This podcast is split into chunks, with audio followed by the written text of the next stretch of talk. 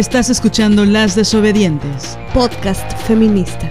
Nosotras somos Marianela Villa y Liliana Papalotti. Síguenos en nuestras redes. Estamos en Twitter como arroba mxdesobedientes. En Facebook como Las Desobedientes. Y en Instagram como arroba Las Desobedientes. Escúchanos.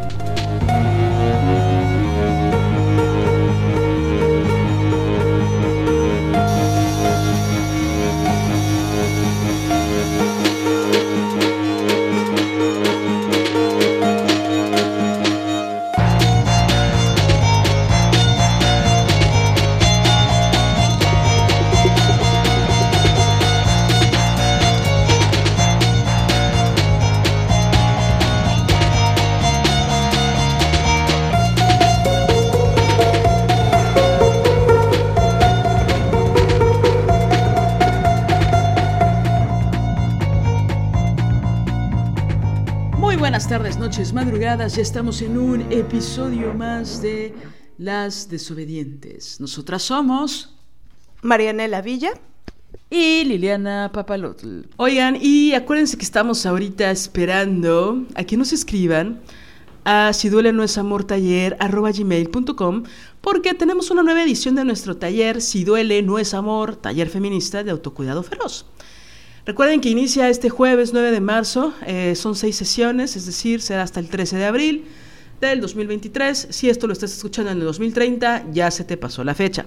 Pero bueno, son los horarios son dos, los jueves, uno a de 10 de la mañana a 1 de la tarde. Recuerden que es horario del centro de México. Y el otro es de 7 de la noche, 7 pm a 10 de la noche. Si duele, no es amor, taller feminista de autocuidado feroz. No son necesarios los requisitos, no hay prerequisitos, eh, no se necesita ser experta en cine. Vamos a ver tres películas, vamos a platicar de ellas, vamos a analizar a tres personajes, bueno, a seis personajes, pero particularmente a tres personajes que son varones, hombres, hombres, o como les quieras llamar. Eh, vamos a analizar sus actitudes para poder generar pues, herramientas ¿no? de observación acerca de la violencia y de las diferentes formas de agresividad que tienen los hombres. ¿no? Hay algunas que son muy evidentes, pero hay otras que en serio están tan normalizadas en nosotras que no podemos verlas. ¿no? Entonces vamos a articular mucho, vamos a hablar mucho de esto. En realidad es un taller que Marianela y yo damos con mucha emoción, con mucha entrega y lo que nos interesa es escucharlas, platicar, ponemos unos temas muy específicos sobre la mesa, pero en realidad no se trata de dar una cátedra de amor romántico, sino más bien articular juntas ¿no? lo que ha sido para, para nosotras, poniendo como pretexto, por así decirlo, o como ejemplo, tres películas. Si estás interesada, por favor escríbenos a si duele no es amor taller arroba gmail.com. Tiene un costo de 1.500 pesos, las seis sesiones, y recuerda que tenemos facilidades de pago. Si quieres conocer los detalles, los contenidos, qué películas son y tal, pues inscríbete, te queda muy poco tiempo. 9 de marzo, seis sesiones. Inscríbete porque te va a gustar, te va a gustar demasiado. Oigan, pues bueno, tenemos un episodio más. Muchas gracias por su escucha, por compartir, por eh, comentarnos lo que pensaron, lo que sintieron escuchando nuestros episodios. Siempre es importante para mí mencionarles que es valiosísimo eh, que se tomen ese tiempo para escribirnos. Y bueno, pues hoy eh, hemos decidido hablar de un tema muy importante, un tema que lo hemos articulado en ciertas dosis en otros episodios. Es un tema que cuando hablamos del amor, hablamos del amor romántico, cuando hablamos de la violencia de los tipos, de la violencia de ellos, pues siempre los celos es un tema que aparece. Sin embargo, en esta ocasión quisimos hacer algo, pues desarrollar el tema, sobre todo porque ahí hay, desafortunadamente por las redes sociales, eh, el tema de los celos tiene muchas capas encima que hacen que um, se empiece a desdibujar, ¿no? Se empiece a perder la forma de, de una emoción, de un sentimiento que es muy complejo y que eh, también pensamos que es un tema muy tabú, ¿no?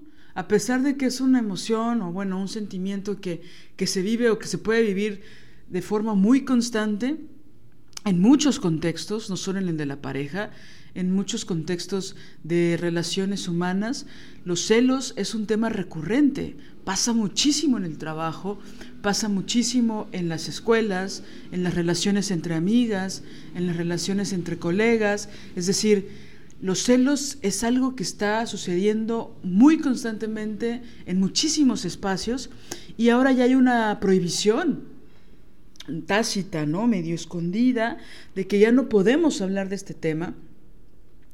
E inmediatamente después de que lo nombramos, desde que lo pronunciamos, empieza a haber como críticas. Y eh, justo de eso queremos hablar, porque este tema ya se ha vuelto como algo eh, impronunciable, indecible.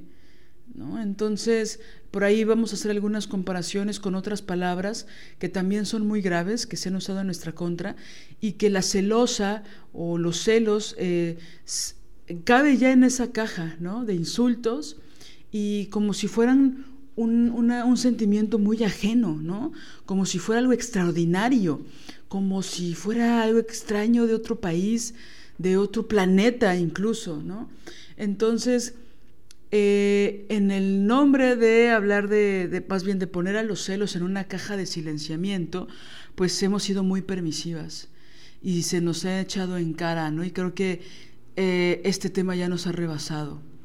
Y últimamente, en los últimos, no sé, dos o tres años, la palabra tóxica, al referirse de la mujer celosa, al referirse de la mujer que cuestiona las infidelidades de su pareja, pues bueno, también ha sido usado en, nuestro, en nuestra contra, ¿no?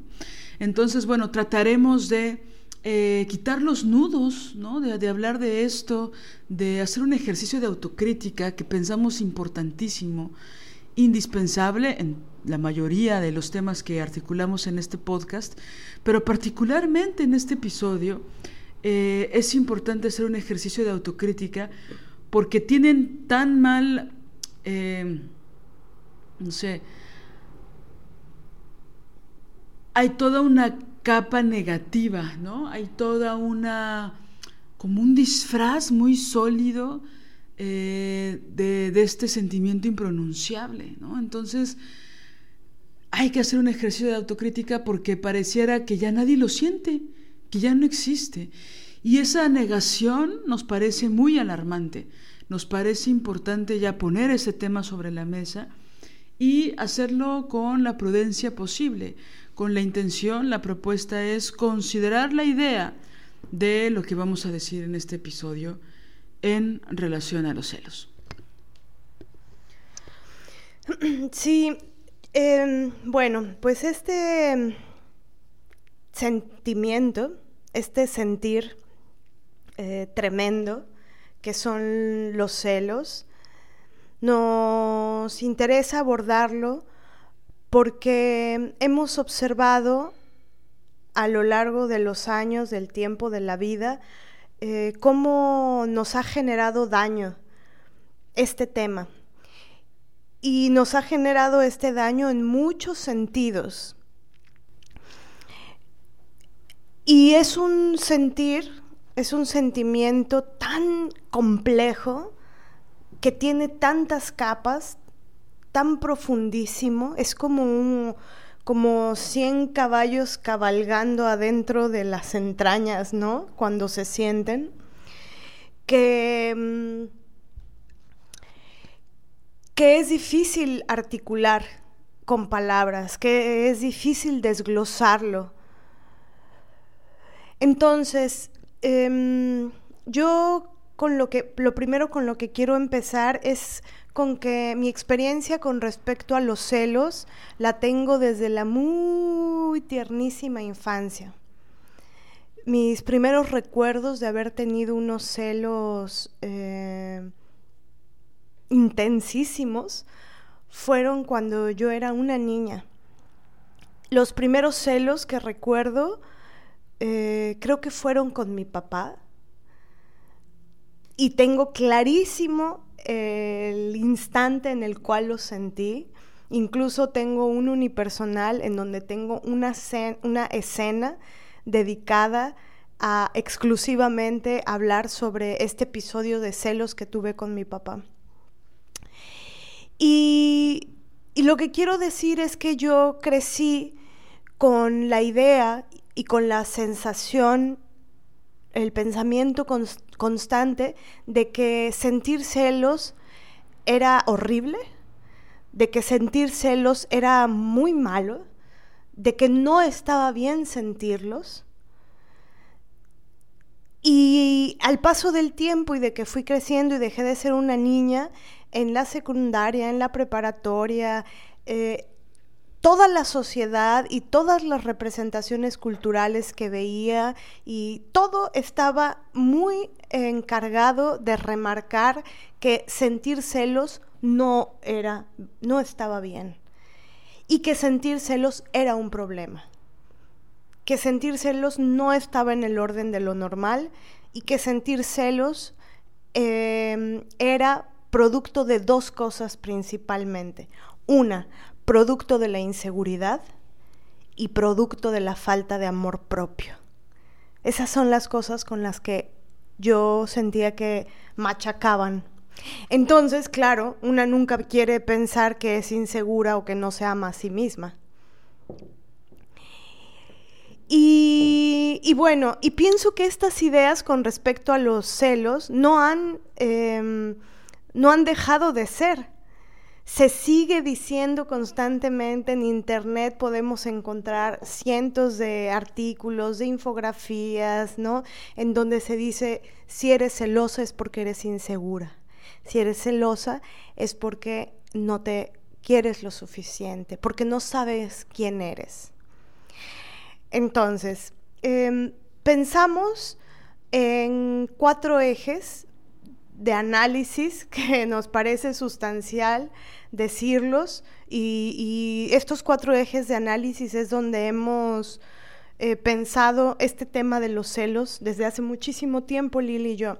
Teníamos ya muchas ganas de hacer este episodio, yo creo que casi que desde los inicios del podcast. Eh, es un tema que hablamos constantemente,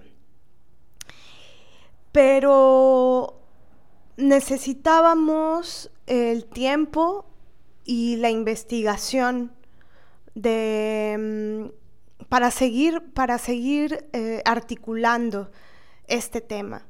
Em, pero bueno, ahora nos sentimos como con mucho deseo de compartirles esto que, mm, que, hemos pensado.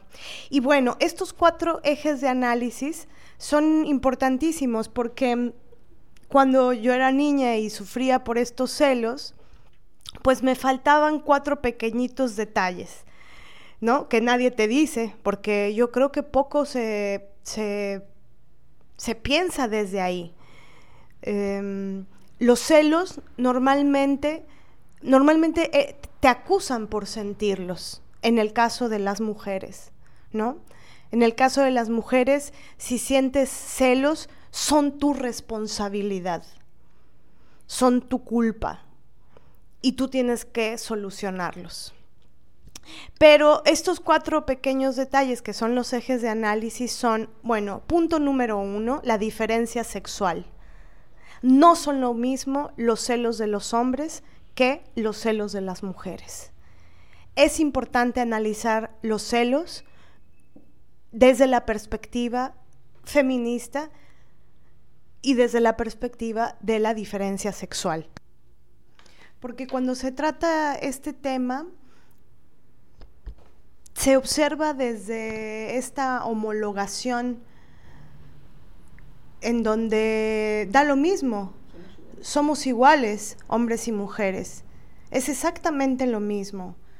Es una cosa de... Mm, eh, pues no tener en cuenta este término tan importante de, la subsunción, de estar subsumidas, que las mujeres estamos adentro de lo que es la categoría hombre, ¿no? Si dicen todos eh, el hombre, tenemos que entender por el hombre la humanidad. Padres de familia, tenemos que entender que las madres también están incluidas. Todos los niños hacia la izquierda, eh, los niños y las niñas se tienen que sentir convocadas. Entonces, en esa subsunción, en ese estar metidos, metidas nosotras en la categoría hombre, sentirnos, también así eh, nos homologan a todo lo demás y nos homologan a la, a la miseria de ellos, nos homologan a su socialización. Y, es un grave problema. Hace rato decía con ironía el pequeñito detalle de estos cuatro ejes de análisis. O sea, no son pequeñitos detalles, sino son cuatro ejes sustanciales importantísimos. Que, que sin ellos hay un sesgo, este, sin ellos hay, hay un hueco gravísimo, justamente para analizar a profundidad de en qué consiste determinada cosa. Y en este caso en particular, los celos tienen que ser analizados desde una perspectiva feminista y em, tomando en cuenta la diferencia sexual, porque justamente la socialización no es lo mismo para mujeres que para hombres. El, el cómo la sociedad nos mira porque sentimos determinada cosa no es lo mismo para mujeres y para hombres. Por ejemplo, la ira. La ira no puede ser em, analizada o la rabia no puede ser analizada sin la diferencia sexual. ¿Por qué? Porque la, rabia para los hombres está mucho más permitida, la ira incluso. Si un, un hombre se puede agarrar a puñetazos a otro alguien afuera de un bar y, y no pasa nada. Las películas están plagadas de momentos donde hombres le meten un puñetazo en la nariz a otro y le revientan la, la nariz. Y no, no, no es grave, ¿no? Es hasta gracioso. En las comedias románticas están llenas de puñetazos de hombres a otros hombres. En cambio, si una mujer le metiera un puñetazo a otro, alguien, eh, las cosas cambiarían. O lo que pasa con las tenistas, ¿no? Un tenista destruye mil raquetas y se pone todo iracundo y nadie dice nada, pero una tenista destruye una raqueta y se enoja en la cancha, uy, todo el mundo la acusa de cosas, de que es una violenta, que cómo se pone. Entonces, la ira analizada sin la diferencia sexual es injusta, porque eh, no es lo mismo. Un sentimiento se juzga diferente en esta sociedad que, y aquí vienen los otros dos ejes, la diferencia sexual es importante como primer eje de análisis, la segunda, la misoginia.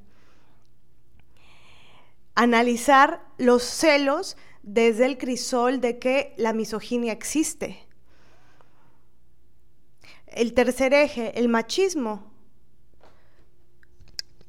Claro, los celos los celos eh, en un mundo en donde el machismo existe no es lo mismo para mujeres que para hombres.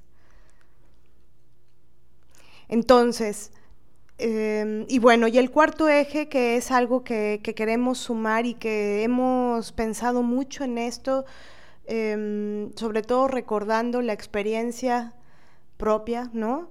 Eh, que tiene que ver con que em, los celos observamos, hemos sentido, hemos percibido, que, también forman parte de la estructura psíquica, que, son un sentir que, mm, que sucede desde que eres muy, muy, muy pequeñita, desde que la, o sea, es un sentimiento que no solamente se desarrolla con la cultura, sino puede ser un bebé una bebé y sentirlos. Y también observamos que ese sentimiento eh, sucede en los animales, en algunos animales con los que podemos tener más cercanía. Entonces, em, bueno, y, pensamos que también es importante tenerlo en cuenta, porque a veces pareciera que los celos solamente es producto de una cultura, del desarrollo de la sociedad, como si no hubiera algo psíquico interno que, que opera, que genera ese sentir. Ahora, desglosarlo y analizarlo, bueno, supongo que, no sé, este, quienes son especialistas en la mente eh, podrán profundizar en esto grandemente, eh, a, profundidad, antropólogas, eh, investigadoras con respecto a esto, ¿no? Pero, pero sí podemos observar aún em, en, el, en el día a día cosas importantes con respecto a esto. Entonces, bueno, lo que es muy grave es que justamente los celos se piensan como si la misoginia no existiera, como si el machismo no existiera, como si no fuera un sentimiento que incluso puedes sentir eh, teniendo dos meses de haber nacido, como si los animales no lo sintieran, como decía Lili hace rato, casi como si fuera una cosa terrible que no tendría por qué suceder y si la sientes es tu culpa, es tu responsabilidad, no te amas a ti misma y, eh, y desconfías de ti misma. Entonces el reduccionismo que hay con respecto a este tema es grave y, nos confunde. Y entonces crecemos y podemos llegar a no sé qué edad pensando, es que no confío en mí porque siento celos. Y bueno, eso es lo que vamos a intentar desenmarañar a lo largo de este episodio. Pienso que también sientes mucha culpa cuando empiezas a sentirlo justo porque crees que no eres madura o que no eres segura de ti misma, ¿no? Es decir, creo que desde que somos niñas y empezamos a sentir eh, los celos, somos, y los, y los decimos, ¿no? Eh, somos muy regañadas y muy castigadas por eso, ¿no? no sientas eso, eso, las niñas buenas no sienten celos, no se enojan por esas cosas, ¿no? Una niña celosa no se ve, no se ve bonita, no está bien, ¿no? O un manazo, ¿no? cuando tienes hermanas o hermanos menores, ¿no? Que empiezan a ver ahí las diferencias, que yo siento que muchas veces entre las niñas y los niños hay mucha intervención de los adultos. Creo que los, los abuelos, las abuelas, los tíos se empiezan a encargar como de tener sus favoritos y favoritas y empiezan a hacer una diferencia clara. Y obviamente eso promueve los celos y hay una, una intervención del vínculo desde que eres niña con tus propias hermanas, con tus propios primos, ¿sabes? ¿Sabes? ya estoy hablando como jarocha. Denme una medalla. Bueno, este, entonces creo que es una, una cosa que, que, que sucede desde la niñez, entonces el tío ya dijo quién era su favorito de forma tácita y puso a, competir a todos los primos y las primas. Y aparte de cuando empiezas a sentir esa diferencia, porque es injusta, eh, te regañan por sentirla. Te regañan por cuestionarla, te regañan por sentir celos. Creo que es algo que pasa muchísimo en las familias y creo que también cuando hay hermanas y hermanos ahí, ¿no? En mi caso, que a mi hermano le llevo casi 10 años, había esta cosa que ahora que lo veo a la distancia, pienso dos cosas. Creo que una, por un lado, mis papás como que buscaron mucho, sobre todo mi mamá, como que no hubiera una diferencia, ¿no? Como de no te sientas mal. Te vas a sentir mal, pero queremos que no te sientas mal, ¿no? Y hacía cosas muy bonitas, ¿no? ¿Cómo? Como, no, no, no la quiero decir. Hay una que ahorita me viene a la mente, pero no la quiero decir porque me da vergüenza. Pero hacía estas cosas muy tiernas de, por ejemplo, tener actitudes conmigo como si fuera bebé, ¿no? para que no sintiera una diferencia abismal con el bebé recién llegado, ¿no? Por así decirlo. Entonces, y yo dormía en una cuna y no, no es cierto. no, no es cierto. No, nunca tanto, cálmense. Bueno, usaba biberón a los 10 años, me ponían pañal, una cosa muy padre. No, no es cierto. No, mentira. Este, pero así estas cosas muy tiernas, ¿no? y sin embargo, había otros familiares que no eran parte de nuestro núcleo que sí hacían una diferencia y que decían cosas de no te sientas mal y casi me regañaban aunque yo no sintiera nada, pero que en los actos hacían un favoritismo por el bebé. Y pues mi familia es muy pequeña, ¿no? Entonces un bebé nuevo, pues imagínense, si en una familia grande el bebé nuevo es wow, wow, wow, ¿no? El rey león, ¿no? Todo esto. Este, en una familia pequeña que tenía pues un buen rato, por lo menos una década, que no había un bebé, pues obviamente la presencia de mi hermano pues fue increíble, ¿no? Y, yo estaba muy a gusto, yo ni entendía que era competir con mi hermano.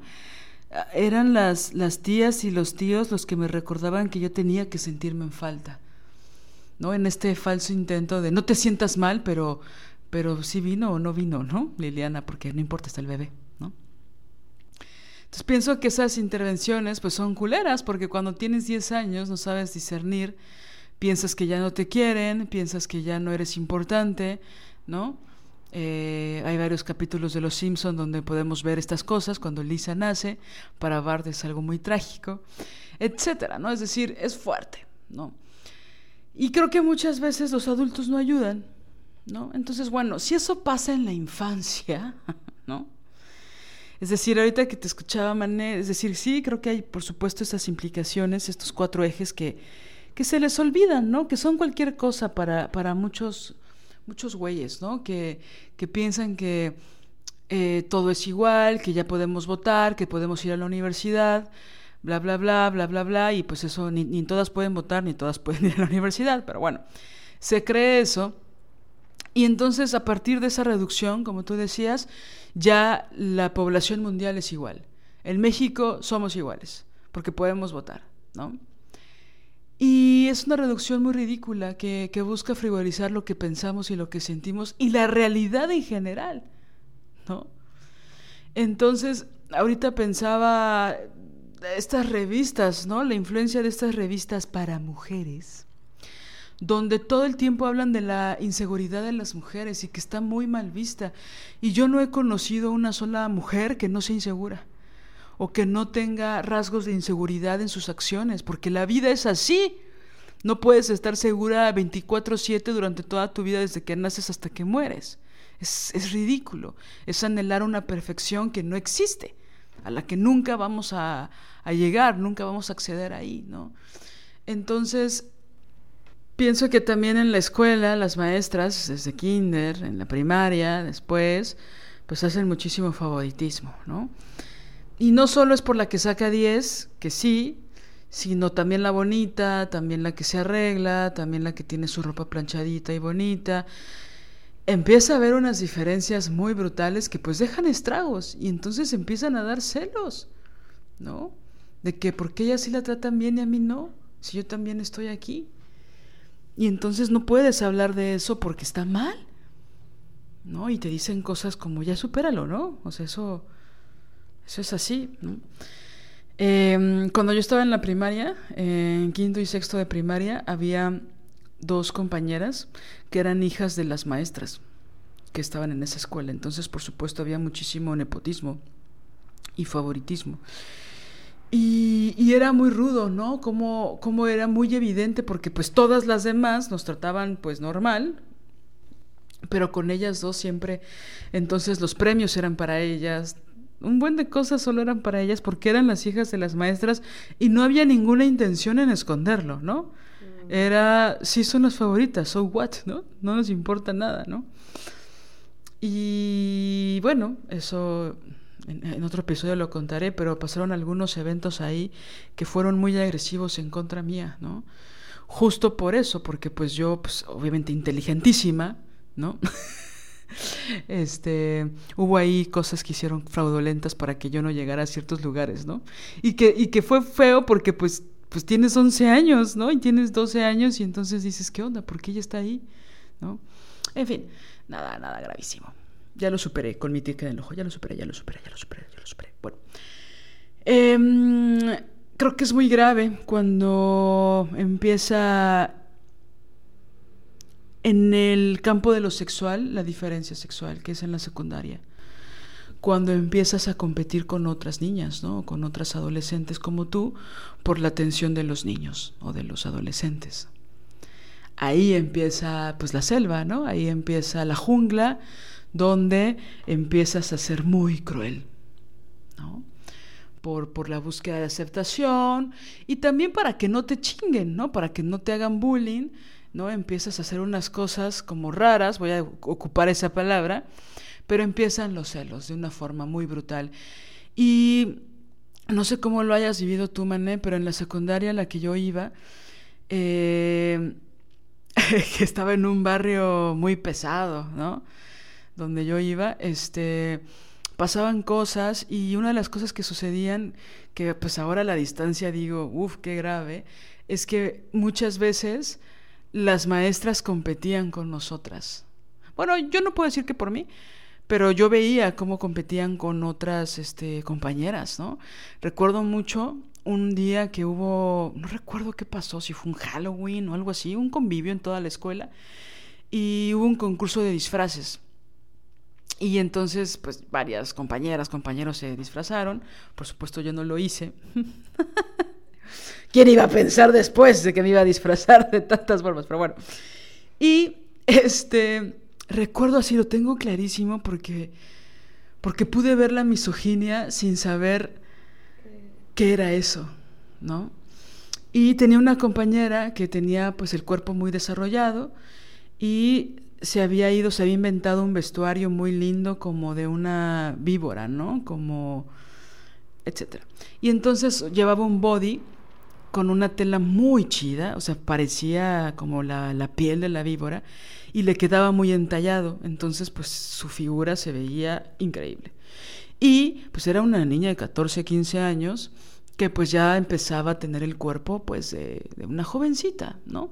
Bueno, resulta que sale ella como muy contenta, nerviosa, ¿no? Tal, y recuerdo que yo estaba justo atrás de dos mujeres que eran como las, me da vergüenza decirlo, pero bueno, a mí qué, eran las de eh, orientación educativa.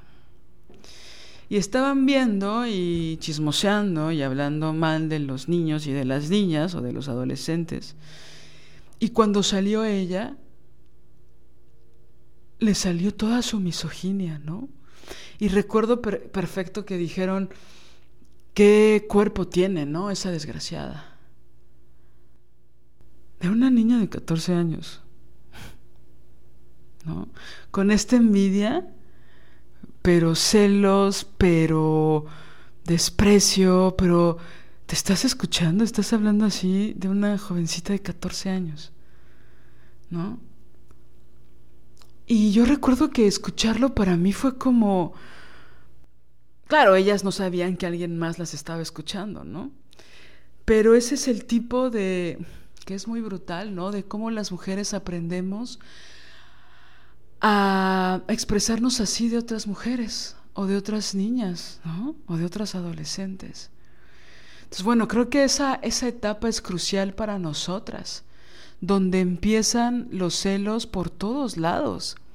Entonces recuerdo algunas cosas que a la distancia, que en ese momento eran muy normales. Bueno, este, este episodio que les cuento no fue normal y me, escandalizó porque no podía creer que dos señoras estuvieran hablando mal de una compañera mía, como con esta especie de celos. Que, que, pienso que aquí en este caso sería un poco más envidia, pero que justamente el tema de los celos se conecta también con, con este otro sentir. Eh, pero quiero como sumar una ficción a esta anécdota que nos cuentas, en donde pienso que se activarían muy potentemente los celos. Por ejemplo, llega el esposo de una de las maestras de, de orientación educativa. Y el esposo, en un momento, después de que ellas dos vieron a tu compañerita y dijeron lo que dijeron, el esposo en algún momento mira a esta niña. Y la maestra mira a su esposo mirando a la niña. Y ahí, en ese instante, ahí, puede haber el entrecruce de las dos cosas, ¿no? Por un lado, eh, bueno, la envidia, el haber entrado en falta por ver un cuerpo que tal vez ella desearía tener, pero que no tiene. Em, y en tanto que ve la mirada del marido puesta en ella, Eh, y claro, sin feminismo y sin feminismo radical, este, solamente se activaría el siento celos, ¿no? Sin pensar en lo que implicaría que un hombre adulto mire a una niña casi, ¿no? De 14 años. Sobre todo por cómo la mira. Es decir, creo que el tono es importante, ¿no? Porque si no es, ay, solo la está mirando, ¿no? ¿no? La ve, la ve como un padre en el cliché de lo paterno fuera de pedofilia, ¿no? O la ve como un tipo promedio, de cuarentón, eh, observando a una niña de 14 de forma lujuriosa o lasciva, ¿no? Sí, entonces, bueno, creo que sí hay, hay un, digo, en esta anécdota real con esta ficción, eh, podría aparecer el entrecruce. Sí, y es que justo solo para retomarlo, sí hay una distinción, que es, es importante el acento que le diste, Mané, porque por un lado los celos es la compulsión o la necesidad de no perder algo que ya se tiene, de no perder una persona que ya está contigo, no perderla. Y la distinción con la envidia es que quieres algo que nunca has tenido. Entonces sí, en este ejemplo eh, la envidia es a este cuerpo que, que, ella le gustaría tener o que anhela porque alguna vez tuvo pero ya no tiene, ¿no? Pero si llegara el marido y ve a la chica con mirada lasciva, pues obviamente es, wow, ¿por qué la ve de esa forma? ¿no? Hay, una, hay un impulso ahí como de, lo puedo perder, ¿por qué, ¿por qué no me mira así? ¿Por qué? Etcétera, ¿no? Sí, y entonces, em, con este ejemplo que das de la escuela, em, se activan varios de los ejes de los que estamos hablando. Por un lado, el tema del machismo y de la misoginia. Estas maestras que están ahí sentadas y que dicen esta cosa, eh, que, que insultan a esta chavita, ¿no? Diciéndole, mira esta desgraciada el cuerpo que tiene. ¿Qué hay atrás de esa frase? ¿Cómo, ¿Cómo, se llegó ahí? Bueno, es misoginia y machismo. Nos machacan la cabeza día y noche y tarde y madrugada en los anuncios, en las películas, en las telenovelas, en, las en, la literatura. Nos machacan que tenemos, las mujeres nacemos y lo que tenemos que buscar es tener un cuerpo deseable un cuerpo deseable para los hombres. Y ese cuerpo deseable para los hombres tiene unas medidas, tiene un color, tiene unas formas, tiene una textura, tiene una forma de ser. Y si no cumples eso, pues, pues ya considérate, pues ya para la tumba, considérate, ¿no? Entonces, todo eso es misoginia, porque es Tú no vales si no tienes este cuerpo. Tú no vales si no eres 90, 60, 90, o no sé cómo estén ahora los parámetros, ¿no? 60, 60, 60. Tú no vales si, si, si no eres determinada talla. Tú no vales si no tienes determinado tamaño de senos. Tú no vales. Entonces, tú no vales, tú no vales, tú no vales misoginia. Tú no existes. Tú no eres digna de ser mirada, tú no eres digna de ser amada si no cumples determinados cánones de belleza. Entonces, bueno, esas maestras que han bebido misoginia, se las han inoculado desde chavitas, ¿no? Em, pues reproducen esa misoginia, esa misoginia se convierte en misoginia que interiorizan, porque la misoginia interiorizada no es como que hay quien sabe de dónde vino, no, pues le interiorizas la que te echan, con la que eh, con la que creciste. Entonces la haces parte de ti y entonces luego pues la vomitas. Y la vomitas de la peor de las formas, ¿no? Em, entonces, eh, y bueno, y, en, el caso de, de, esta ficción de que el maestro, o el, perdón, el esposo de la maestra llega y mira a la jovencita, eh, que también ahí está la misoginia y que también ahí estaría el machismo. De una acción determinada que ejecuta este tipejo, em, y que eso provoca estragos. Entonces, bueno, y así todos los ejes, todos los ejes se pueden ir activando en cada ejemplo. Pero bueno, queremos hacer ahora como, como una pequeña distinción, ¿no? Con, respecto a los celos de los tipos, los celos de los hombres, que no son esos, no es ahí en donde nos queremos detener, eh, pero sí queremos hacer unas puntuaciones al respecto. Los celos de los tipos son, eh, se enaltecen. Los celos, eh, normalmente, socialmente, se habla mucho más de los celos de las mujeres. Ten cuidado con la mujer celosa, ten cuidado, tienes una novia tóxica, tienes una novia psicópata, tienes todos esos términos de novia psicópata y novia tóxica tienen que ver con que es una novia posesiva, es una novia, es la que te quiere amarrar, ¿no? Es la que le quiere quitar la libertad al hombre y que lo quiere solo para ella y no para este y no no no es compartida, ¿no? Es tóxica porque es celosa, porque es em, entonces y es bien curioso que socialmente porque no dicen novio psicópata, no dicen novio tóxico. Oye, aquí deja cuento rapidísimo una anécdota de una vecina que nos cae súper bien, que no es nada entrometida, que no inventa cosas, que estábamos con... Pero que algo que sí tiene bueno es que quiere mucho a los perritos. Y sacamos a nuestros perritos y estábamos justo afuera de su casa y ella tiene un perrito, ¿no? Y entonces estábamos afuera, ella acariciando a nuestros perritos, tal, y entonces acarició a Arandelo y Bambina se pone celosa. Bambi es muy celosa. Y entonces ella acarició a Arandelo y luego, luego Bambina fue como, ah, yo también quiero amor, yo también quiero amor, acaríciame, acaríciame, ¿no? Y entonces ella se dio cuenta y dijo, ah, ella es, es, ¿cómo le llaman? Tóxicas, ¿no? Ella es una perrita tóxica. Y pues a las feministas radicales no les dio mucha gracia, ¿no? Y mientras eso ocurría, su perrito de ella, que estaba dentro de la casa, que estaba en la ventana, en ese momento empezó a ladrar, pues de forma muy agresiva, como ladran los perros. Y este, le dije, ah, pues ahí tienes a tu tóxico. ¿No? ¿Y qué creen? ¿Y qué creen? ¿Qué creen que pasó? Se los cuento el siguiente episodio. Ah, cierto, ya. Y se enojó mucho la señora y dijo, no, no, no, no, no, él no es tóxico, es, es, es lo que dicen que es, que son territoriales. Ellos son territoriales.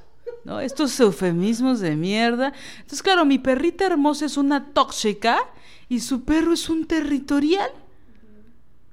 Entonces, bueno, incluso entre las mascotas hay diferencia sexual es el mejor ejemplo para hablar de esto que estamos hablando, porque justamente es eso. O sea, el perro tiene una reja de madera más una reja de metal, porque, el, porque cuando pasas por esa ventana sientes que te van a arrancar un pedazo de cara.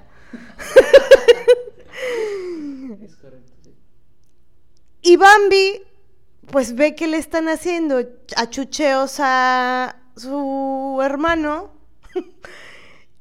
y pues se acerca porque quiere achucheos también ella.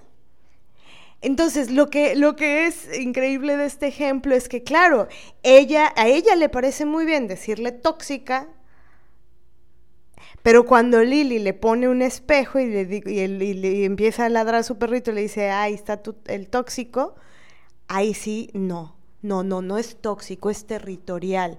Que es como cuando dicen, ah, los, los hombres también se sienten celos. No, son territoriales. ¿No? Y es justo era, era lo que iba. Se habla y se habla que novia tóxica, que novia psicópata, que no sé qué, que tu novia posesiva. Pero a ver, ¿quiénes son, en todo caso, en esos terminujos gringoides? ¿Quiénes son los verdaderamente eh, alterados por ese sentimiento. ¿Quiénes son los que tienen celos? A ver, no sé cuántos feminicidios, el móvil del feminicidio muchas veces, no siempre, porque hay muchas razones para, eh, bueno, que, hemos observado, que hemos visto, que, sabemos, hay muchos móviles para, eh, de la gente que ha ejecutado feminicidios, pero uno de ellos, y que es muy recurrente, son los celos de los tipos. Estos celos exacerbados, espantosos, de una posesión, de un machismo, de una misoginia asquerosa, que, que hace que asesinen a, a una mujer por celos. Entonces, este es el gran ejemplo de la misoginia. Que Vox Populi, ¿no? Las, las posesivas, las posesivas, posesivas tus feminicidas, esos son los posesivos, de mierda. Esos son. Sí, aparte, en, tal vez bajándole un poco el volumen, pienso que cuando una mujer le reclama a su novio eh, que vio ciertas cosas, que le dejaron pistas, que intuye que la compañera de trabajo, intuye que la secretaria, incluye que su compañera de salón, algo está pasando, sobre todo porque él hace muestras de que algo está pasando, no hay tiempo para hablar de eso, ¿no? Cuando las mujeres quieren hablar de, de las infidelidades de ellos, no hay tiempo para hablar de eso, no hay lugar para hablar de eso, mira cómo te pones, este, etcétera, ¿no? Pensé que eras inmadura o utilizan el pensé que eras feminista. Las feministas no sienten celos porque no compiten con otras. Yo pensé que como eras feminista eras segura de ti misma, ¿no? Que es otra vez volver a esta falsa idea de seguridad, ¿no? No hay tiempo para hablar de los celos de las mujeres, pero siempre hay mucho tiempo para hablar de los celos de los hombres y no importa el lugar, ni el momento, ni tal, ¿no? Entonces puede ser afuera de tu trabajo, cuando ellos necesitan hablar de sus pinches celos, puede ser afuera de la casa de tu mamá, ¿no? En tu cumpleaños, puede ser afuera del salón, enfrente de todos tus compañeros, ¿no? O puede ser en privado hasta las 5 o 6 de la mañana, ¿no? De la madrugada. Cuando ellos necesitan hablar, exigir, golpear, a causa de sus celos siempre hay tiempo, siempre hay espacio, pero para las mujeres no es la misma eh, magnitud ni, de tiempo ni de espacio. Ahí hay una diferencia muy importante, ¿no? Porque estos ejemplos que les doy son una forma de control, que es eh, la forma en que quiero complementar lo que estás diciendo, Mané, ¿no? Es decir, ellos, ellos son buenos, ellos defienden lo suyo, ¿no? Nosotras somos unas tóxicas, posesivas, pero ellos, yo he escuchado la frase de, ellos saben defender lo suyo, que es cosificar el cuerpo y la vida de las mujeres, ¿no? Lo suyo. ¿Las mujeres son de ellos? Pero entonces imagino perfecto a estas policías del patriarcado diciendo, él sabe defender lo suyo. Su territorio. Su territorio. No hagas cosas buenas que parecen malas, porque andas hablando con esos tipos. Pero si este pendejo, perdón, si este novio o esposo habla con otras mujeres, es porque está trabajando. Oh, ¿qué tal esta que escuchamos el otro día? Bueno, es que él es muy coqueto. Entonces, pues nada, tiene jiribilla, es guapetón, ¿no? Es súper sociable ¿Por qué le quieres coartar su libertad? Es muy coqueto. Pero el coqueto ya embarazó a tres y solo se hizo responsable de uno, el coqueto. ¿No? Es decir, mm, no fuera una mujer que es coqueta, ¿no? No, porque eso es puta. Porque eso es puta. Que ahí lo quiero ligar, si te parece bien, con esta idea de que me he dado cuenta de que la palabra celosa, así como decíamos en un principio, se ha vuelto un tabú. O sea, celosa es eh, sinónimo de tóxica, sinónimo de posesiva, sinónimo de enferma, sinónimo de violenta, sinónimo de tal, pero también me he dado cuenta que es un sinónimo de puta en el sentido de la gravedad de la palabra. No es Digo por sus consecuencias, no por sus causas, ¿no? Es decir, por supuesto sé que una celosa no es igual a una puta. Me refiero a que la puta es la mujer libre, ¿no? La puta es la mujer que trabaja, que se gasta su dinero en lo que ella quiere, que viaja, que llega cuando ella quiere, que no, para mucha gente esa es la puta, la que es libre, ¿no?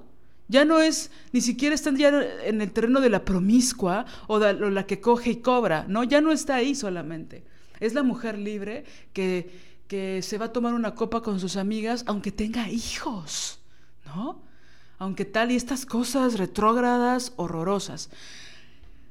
Han utilizado la palabra puta para ofendernos de formas brutales. Bueno, pienso que a nivel consecuencia la palabra celosa ya tiene ese mismo nivel.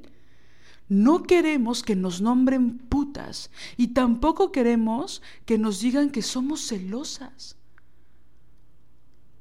Porque aparentemente ser celosa es lo peor que puede pasarte.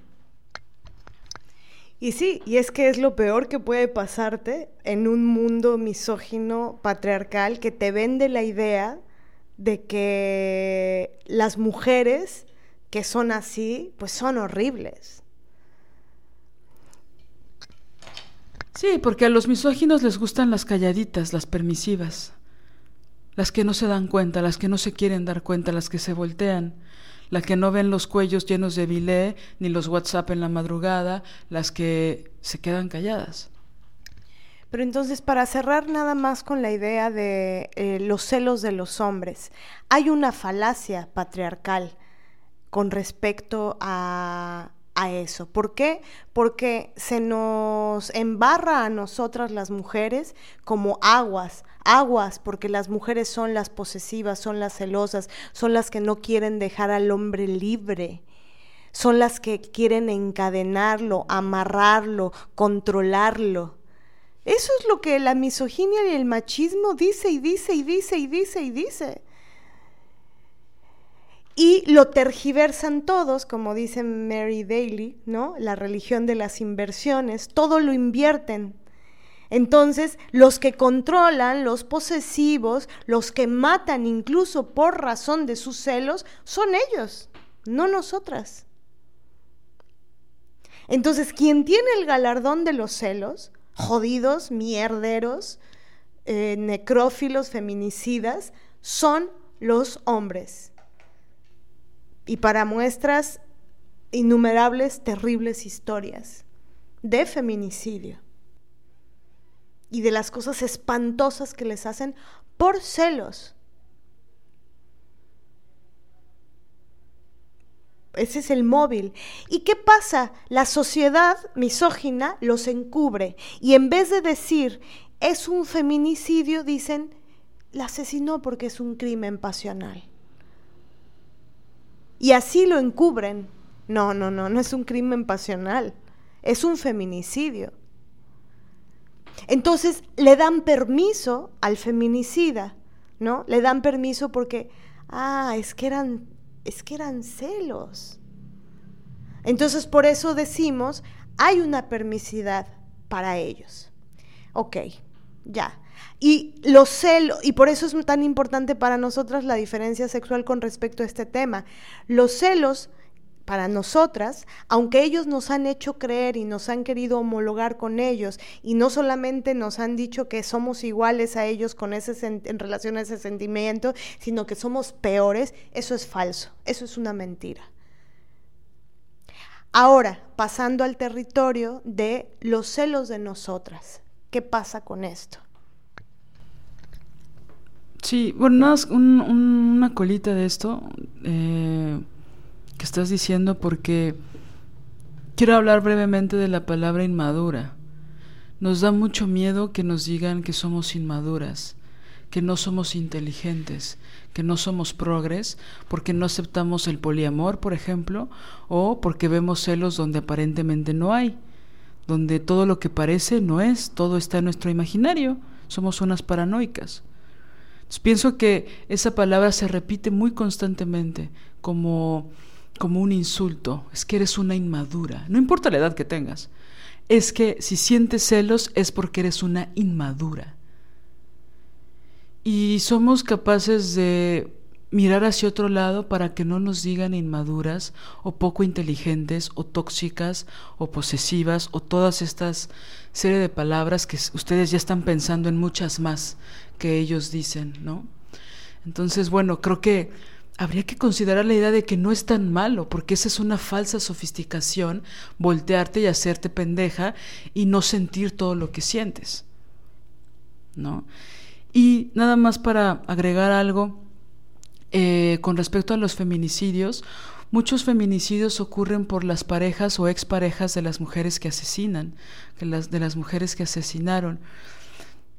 Eh, regularmente, y digo afortunadamente, pero solo lo quiero nombrar, estos tipos celosos asesinan a sus parejas o a sus exparejas.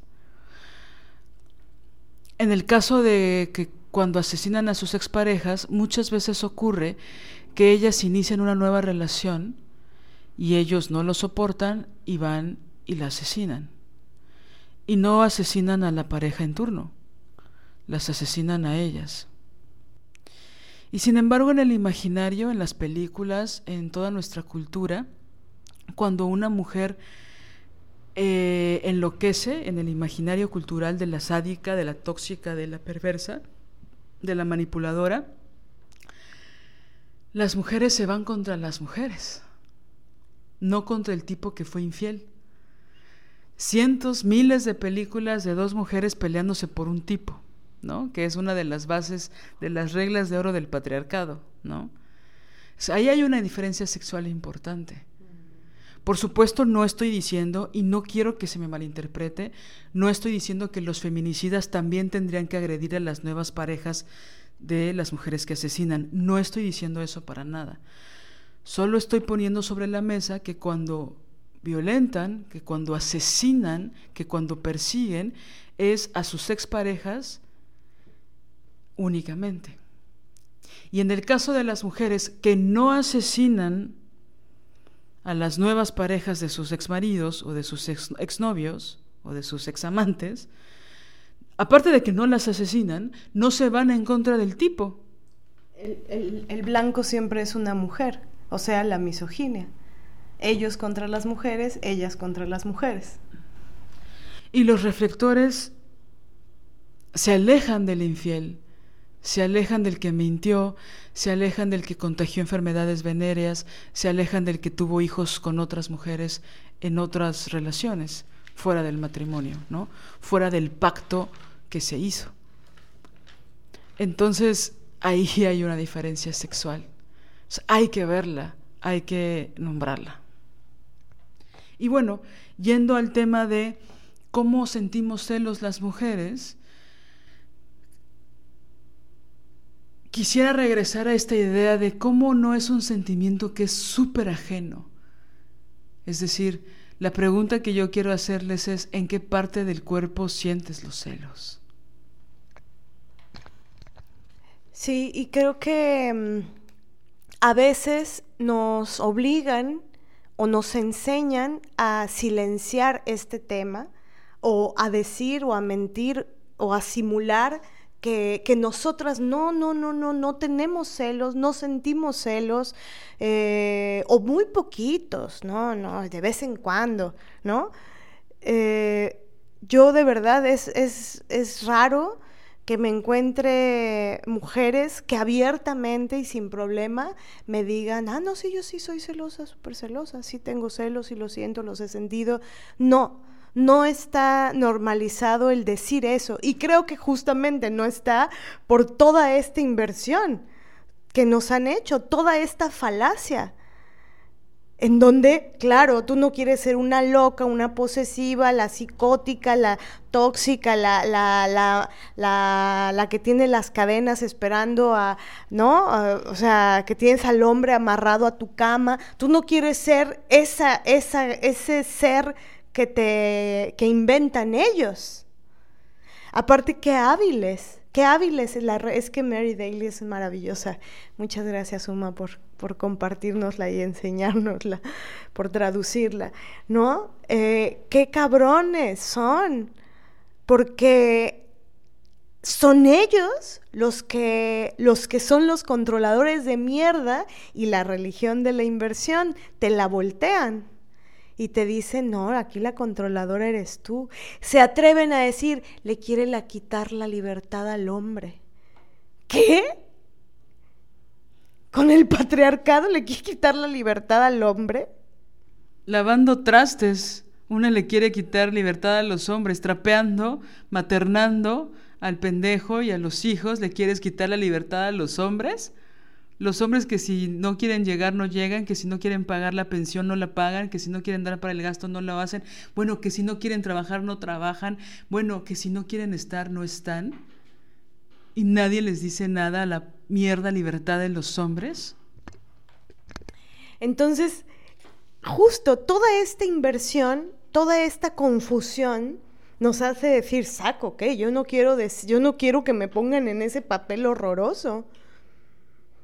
Entonces, una crece pensando que los celos son algo malo que no te debería de suceder, ¿no?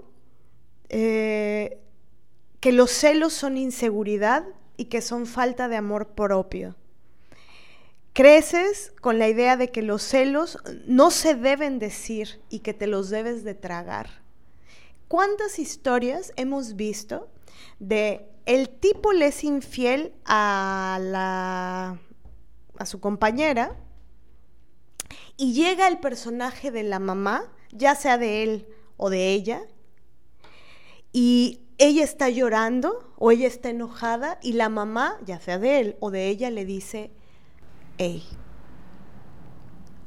guarda silencio, mm. guarda silencio, los hombres son así. Y entonces es trágatelo, cállatelo, llora en el baño, no le hagas una escena. No, los hombres son así. ¿Qué es eso? ¿Qué significa los hombres son así? Lo que decías es coqueto. O lo hay otro que me encanta este, o sea, me da asco. Es ojo alegre. Ah. Es ojo alegre. Ay, es que está en ojo alegre. Ojo alegre pinche acosador. ¿No? Es ojo alegre. Entonces, em, ¿cuántas historias hemos visto de, no, no, no, no, no, no, no debes de decirlo? Entonces, venimos de la tradición, el feminismo en realidad tiene muy poco tiempo, ¿no?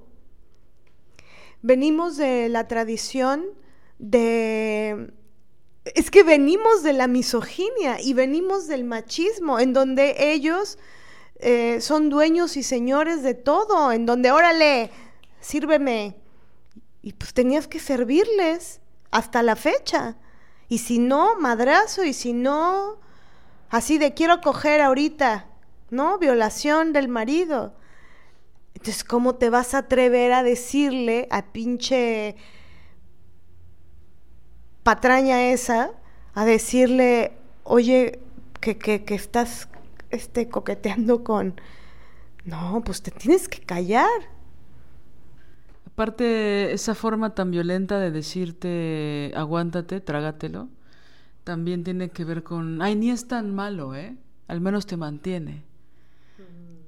Trágatelo porque, ¿qué vas a hacer sola? Trágate el dolor de sentir que te están engañando por tus hijos trágatelo porque las mujeres divorciadas les va muy mal. Trágatelo porque la madre soltera, o sea, es decir, hay una implicación de silenciamiento donde a una la obligan a mirar hacia otro lado. Y a veces es muy fuerte porque te dejan pistas todo el tiempo. Te quieren romper la cabeza, ¿no? Hay formas que, que pienso que se pueden ocupar para que tú genuinamente nunca te enteres. Pero estos descuidos son a propósito. porque parte del mecanismo de la infidelidad tiene que ver con romperte la cabeza. No solo es que sea ojo alegre o súper coqueto o que no lo pueda controlar, porque también hace tiempo, ¿no? Seguían utilizando ese argumento, que es el argumento de los violadores, que es, es que así es su líbido. No se puede controlar. Cuando no ha habido un solo hombre que se haya muerto por no coger, ¿me explico? Eso no existe, eso no es real.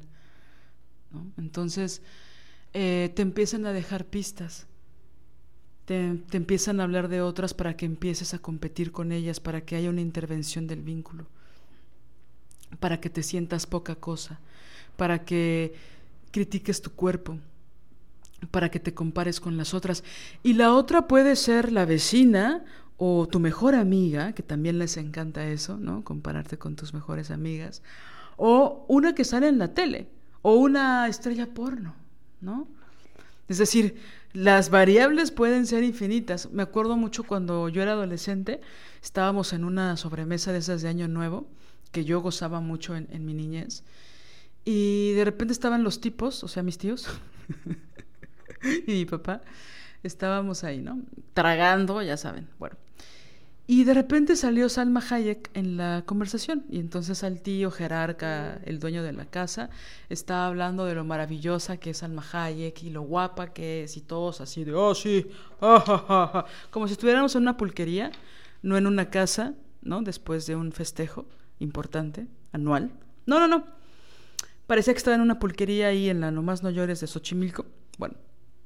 Y entonces mi tía, que, era, que es la esposa del, del jerarca, del tío, del dueño de la casa, se empezó a enojar muchísimo.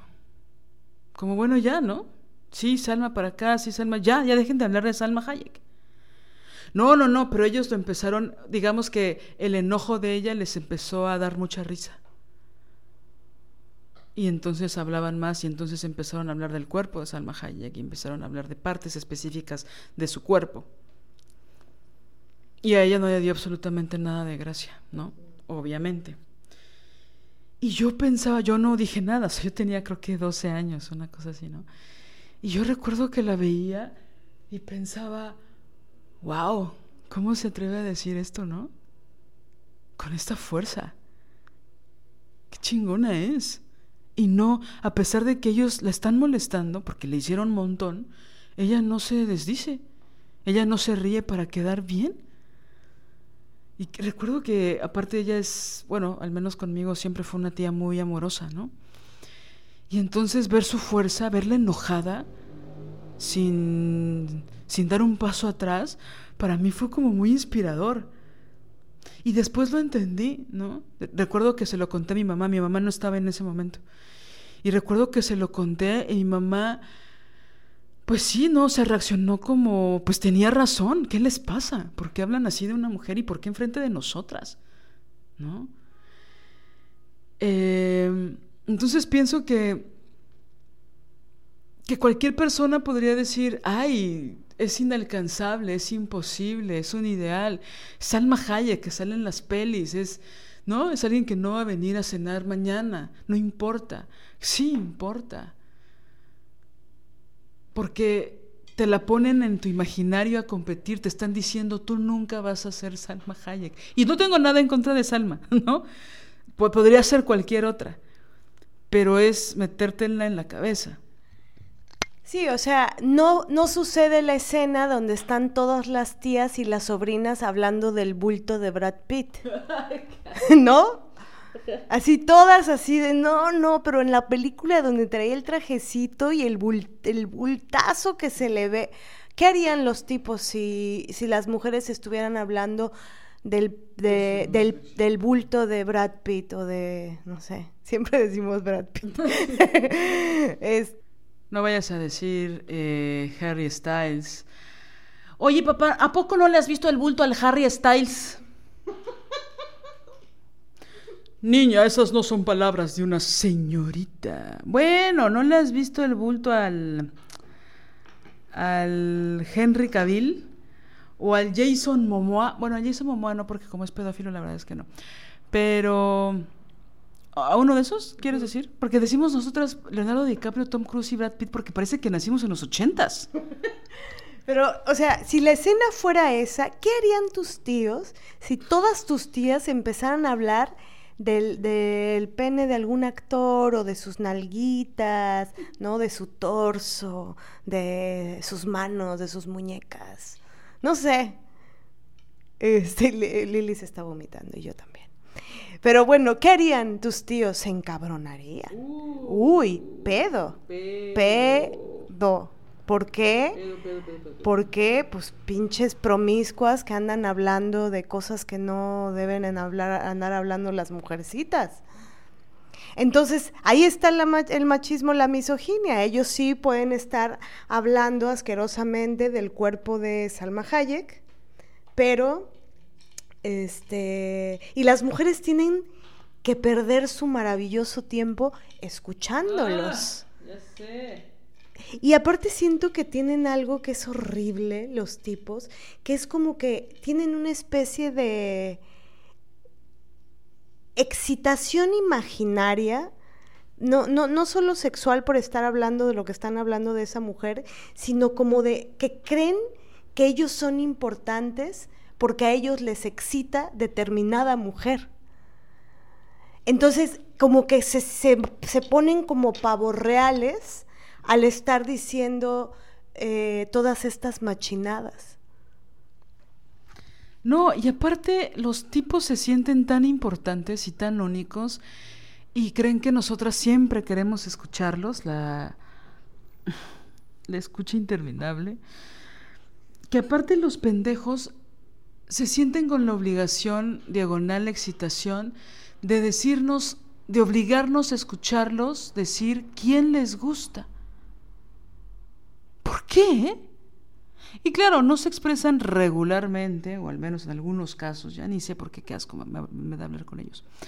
Pero no, no se expresan de ellas como cuando están con otros tipos, ¿no? Porque bueno, cuando escúchenlos, escuchen hablar, cómo hablan entre ellos cuando creen que ninguna mujer los está escuchando.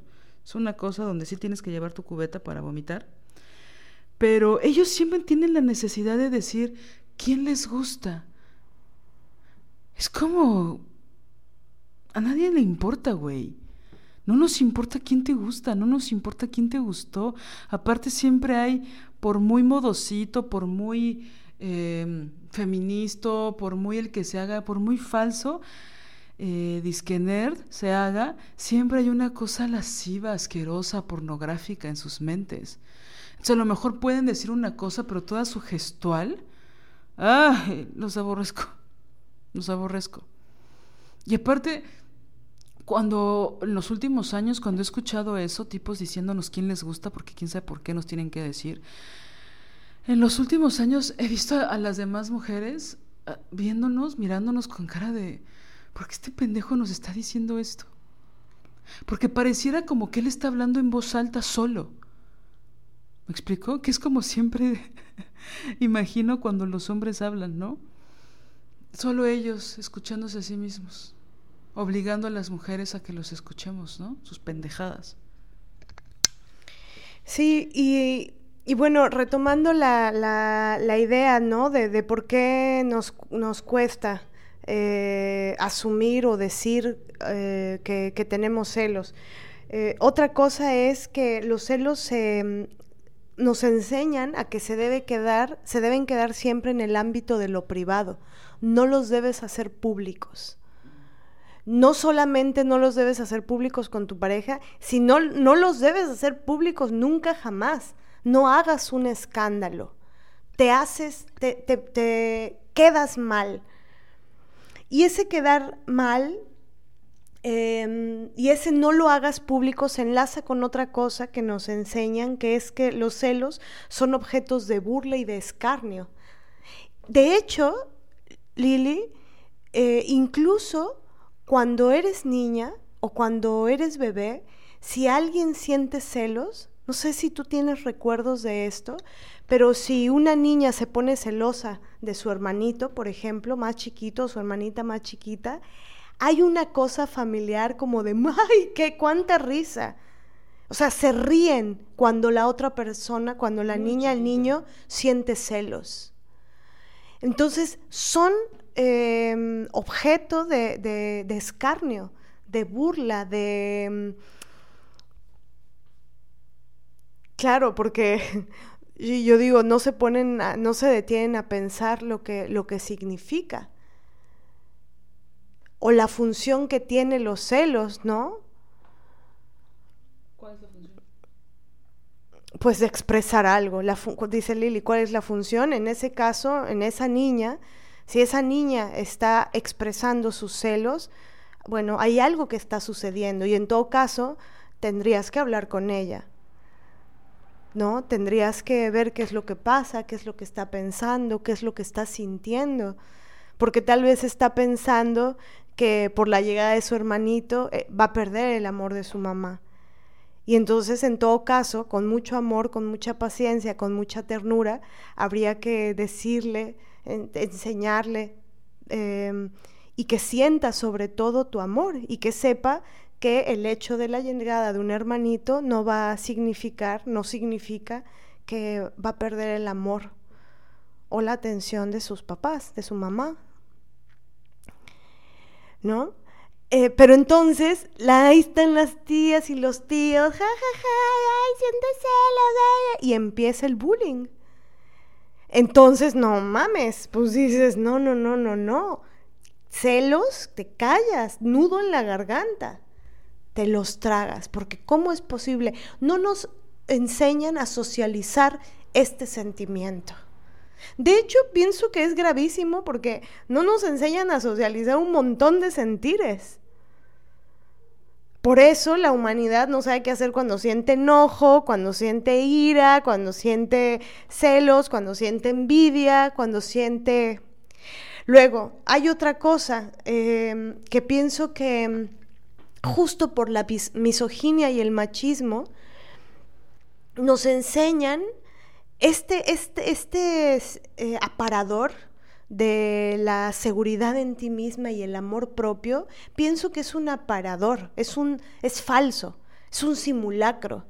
Entonces, está enlazado con que no debes expresar que otra mujer te pone en falta. No debes expresarlo. Por eso no debes expresar tus celos. Porque si expresas tus celos y te muestras insegura, vas a mostrar que tú eres menos segura que la otra. Y ay, no, Diosito no lo quiera.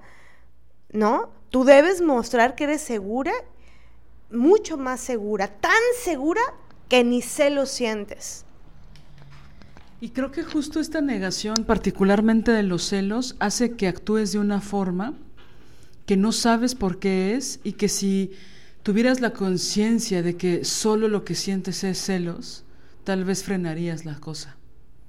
Porque los celos, eh, pues, es como son los primos de la rabia. Una de las razones por las que muchas veces sentimos rabia es por celos. Entonces, si partimos de la mentira, si partimos de la falacia de que yo no soy celosa, yo nunca siento celos, cuando los sentimos podemos reaccionar de formas muy agresivas o que van en contra de lo que somos o de lo que pensamos, solo por no aceptar siento celos. Entonces me voy a parar y me voy a ir a la chingada para no hacer mi numerito. Y entonces en lugar de hacer eso, ¿no? O bueno, cualquier otra cosa, o de decir, voy a hablar de esto, de esto que siento, voy a decir por qué lo siento, voy a tratar de articular, ta, ta, ta, ta, ta, ta, ¿no? En lugar de eso se pueden hacer, se pueden terminar relaciones, por ejemplo, de amistad, solo por no reconocer que sientes celos. Porque ese es otro tema tabú. Bueno, pues sí, medio se pueden sentir celos, más bien no, pero vamos a decir que sí, en las relaciones de pareja. Pero entre amigas eso es imposible pues ni que fuéramos lesbianas. Ah, bueno, entonces, ¿no? Hay una cosa de que los celos solo son para las relaciones de pareja. Solo si coges con esa persona puedes sentir celos. No puedes sentir celos dentro de las relaciones amistosas, por ejemplo. Y entonces una puede llegar a hacer cosas, se pueden terminar genuinamente relaciones de amistad solo por no reconocer que una siente celos. Y lo disfrazas de otras cosas y lo encubres de otras cosas y tal, y, mm, ah, ah, y es que esto me molestó y no sé qué, y nada más sentiste celos, mana. Está bien, háblalo, pronúncialo, habítalo, confronta eso. Pero existe esta pinche falsa sofisticación de las revistas de la Cosmo y de Marie Claire y esas mierdas que nos decían una, una mujer insegura, una mujer inmadura los celos son falta de inteligencia. Y esas mierdas, que es como justo lo que dices, nos niegan tantas emociones y aparte esa. Y esto que decías, me da, ahorita me da un poquito de risa, pero cuando hemos hablado de los celos con otras mujeres, siempre es como esto de ¿qué? ¿Qué? ¿Cómo? Como si fuera un sentimiento cavernícola. No, no, de extraterrestre. Recuerdo que estábamos en un espacio con otras mujeres eh, hablando ¿no? de feminismo en un espacio pues de mucho aprendizaje, de mucho conocimiento, ¿no? Entonces no era una cosa espontánea entre amigas, estábamos en un grupo con feministas, ¿no? Y empezamos a hablar de, de los celos entre mujeres, del celo, de la envidia, empezamos a hablar de la envidia entre mujeres, etc. Y una compañera justo dijo, ¿cómo? ¿Pero qué es eso de celos entre mujeres? Perdón, ¿alguien me lo podría explicar? ¿Qué es eso de celos entre mujeres? Y yo no podía dar crédito. Ahora, yo no creo que ella estuviera mintiendo, ¿eh? No estoy diciendo, ay, ¿qué le pasa? Es una falsa. No, no estoy diciendo eso. Yo veía su rostro de, oiga, no estoy entendiendo qué es eso de celos entre mujeres. Si una parte de mí decía, ¿qué? señora, ¿qué? ¿No? Pues los, cel pues los celos entre mujeres. ¿Qué va a hacer, no? Eh, y entonces, bueno, la que estaba como dirigiendo la sesión dijo, bueno, pues un poco también extrañada, dijo, bueno, pues los celos es esto que sientes, y pues entre mujeres es común porque la misoginia y por qué tal. Y como que ella no lo entendía. Y entonces yo dije, es que esto ya está muy cabrón, es una negación muy fuerte. Porque, ¿cómo? O sea, todas lo hemos sentido, y no una vez, ni dos, ni tres, ¿no? Ahora, yo pienso que sí puede suceder que conozcamos a alguien que porque lo ha trabajado mucho, porque lo ha pensado un montón, em, llegue a un punto en su vida en donde ya no ya no, ya no lo siente o ya no lo siente de la misma forma. Tengo una, eh, bueno, una, una, mujer muy importante en mi vida, este, con la que crecí. Ella me dijo, me contó una vez que, porque ella siempre tiene expresiones con respecto a los celos como de, no, yo no tengo, o sea, ¿por qué me vas a dar celos que tú esto? ¿Por qué me va a dar celos aquello? ¿Por qué? Y yo un día le dije, ¿cómo le haces, no? O sea, ¿de verdad no sientes celos? Y me dice, no, no. Y, me, y le dije, ¿y siempre fuiste así? y me dijo, no. le digo, ah, entonces sí llegaste a sentir. Dice, sí. Dice, pero tuve un novio que era brutalmente celoso. Dice, por ejemplo, era el punto que si estábamos en una taquería y había una tele y yo volteaba la mirada este, a ver, ¿no? A ver la tele, él volteaba y si en la tele había un hombre, había un pedote. Entonces dice, sufrí tanto eso que dije, jamás no quiero ser eso nunca, nunca, nunca, no quiero, ¿no?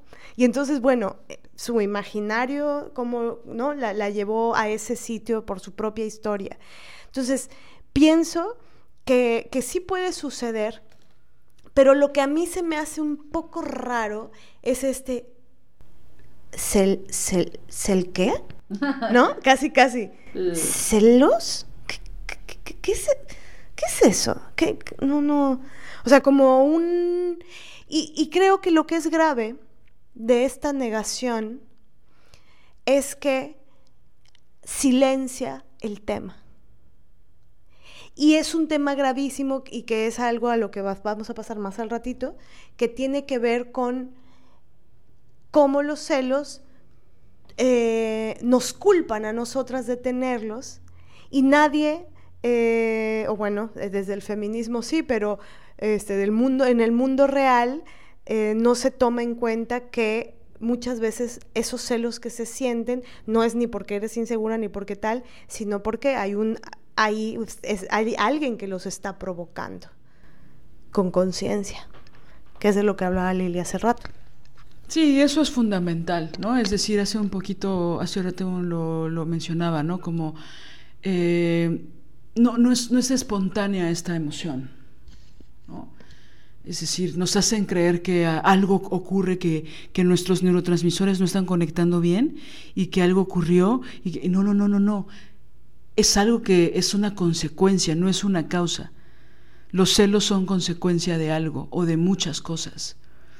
Nos hacen creer que fue una idea espontánea que se originó en nuestras locas cabezas paranoicas, posesivas, controladoras, y no, es la consecuencia de acciones concretas, ¿no? Por eso decía hace un rato lo de que te quieren romper la cabeza, te podrían engañar y hacer cosas para que en serio nunca te enteres. Y hay tipos que lo hacen, hay tipos que tienen dos casas chicas y que nadie se entera, hasta el funeral que a veces parece chiste, pero hay muchos tipos que lo hacen. Y hay otros tipos que les vale un carajo y tienen tres casas y tienen tres esposas y tienen unos seis hijos en cada casa. Todo el mundo sabe, eh, le rompen la cabeza a tres mujeres, les arruina la vida a los hijos, ¿no? Es decir, también pasa eso. Pero regularmente lo que ocurre es que te dejan pistas, te dejan pruebas, señales en el coche, señales en, en la habitación, en el celular. El celular se ha convertido, ¿no? en una especie de... Digo, en este contexto, por supuesto sabemos que el celular sirve para muchas cosas, pero en este contexto como un arma, ¿no? En contra de las mujeres, como una forma de dejar pistas, ¿no? De demostrar que ellos pueden hacer de su vida lo que quieren y que una parte importante de la libertad de los hombres dentro del paradigma de la miseria masculina es que pueden acostarse con quien ellos quieran.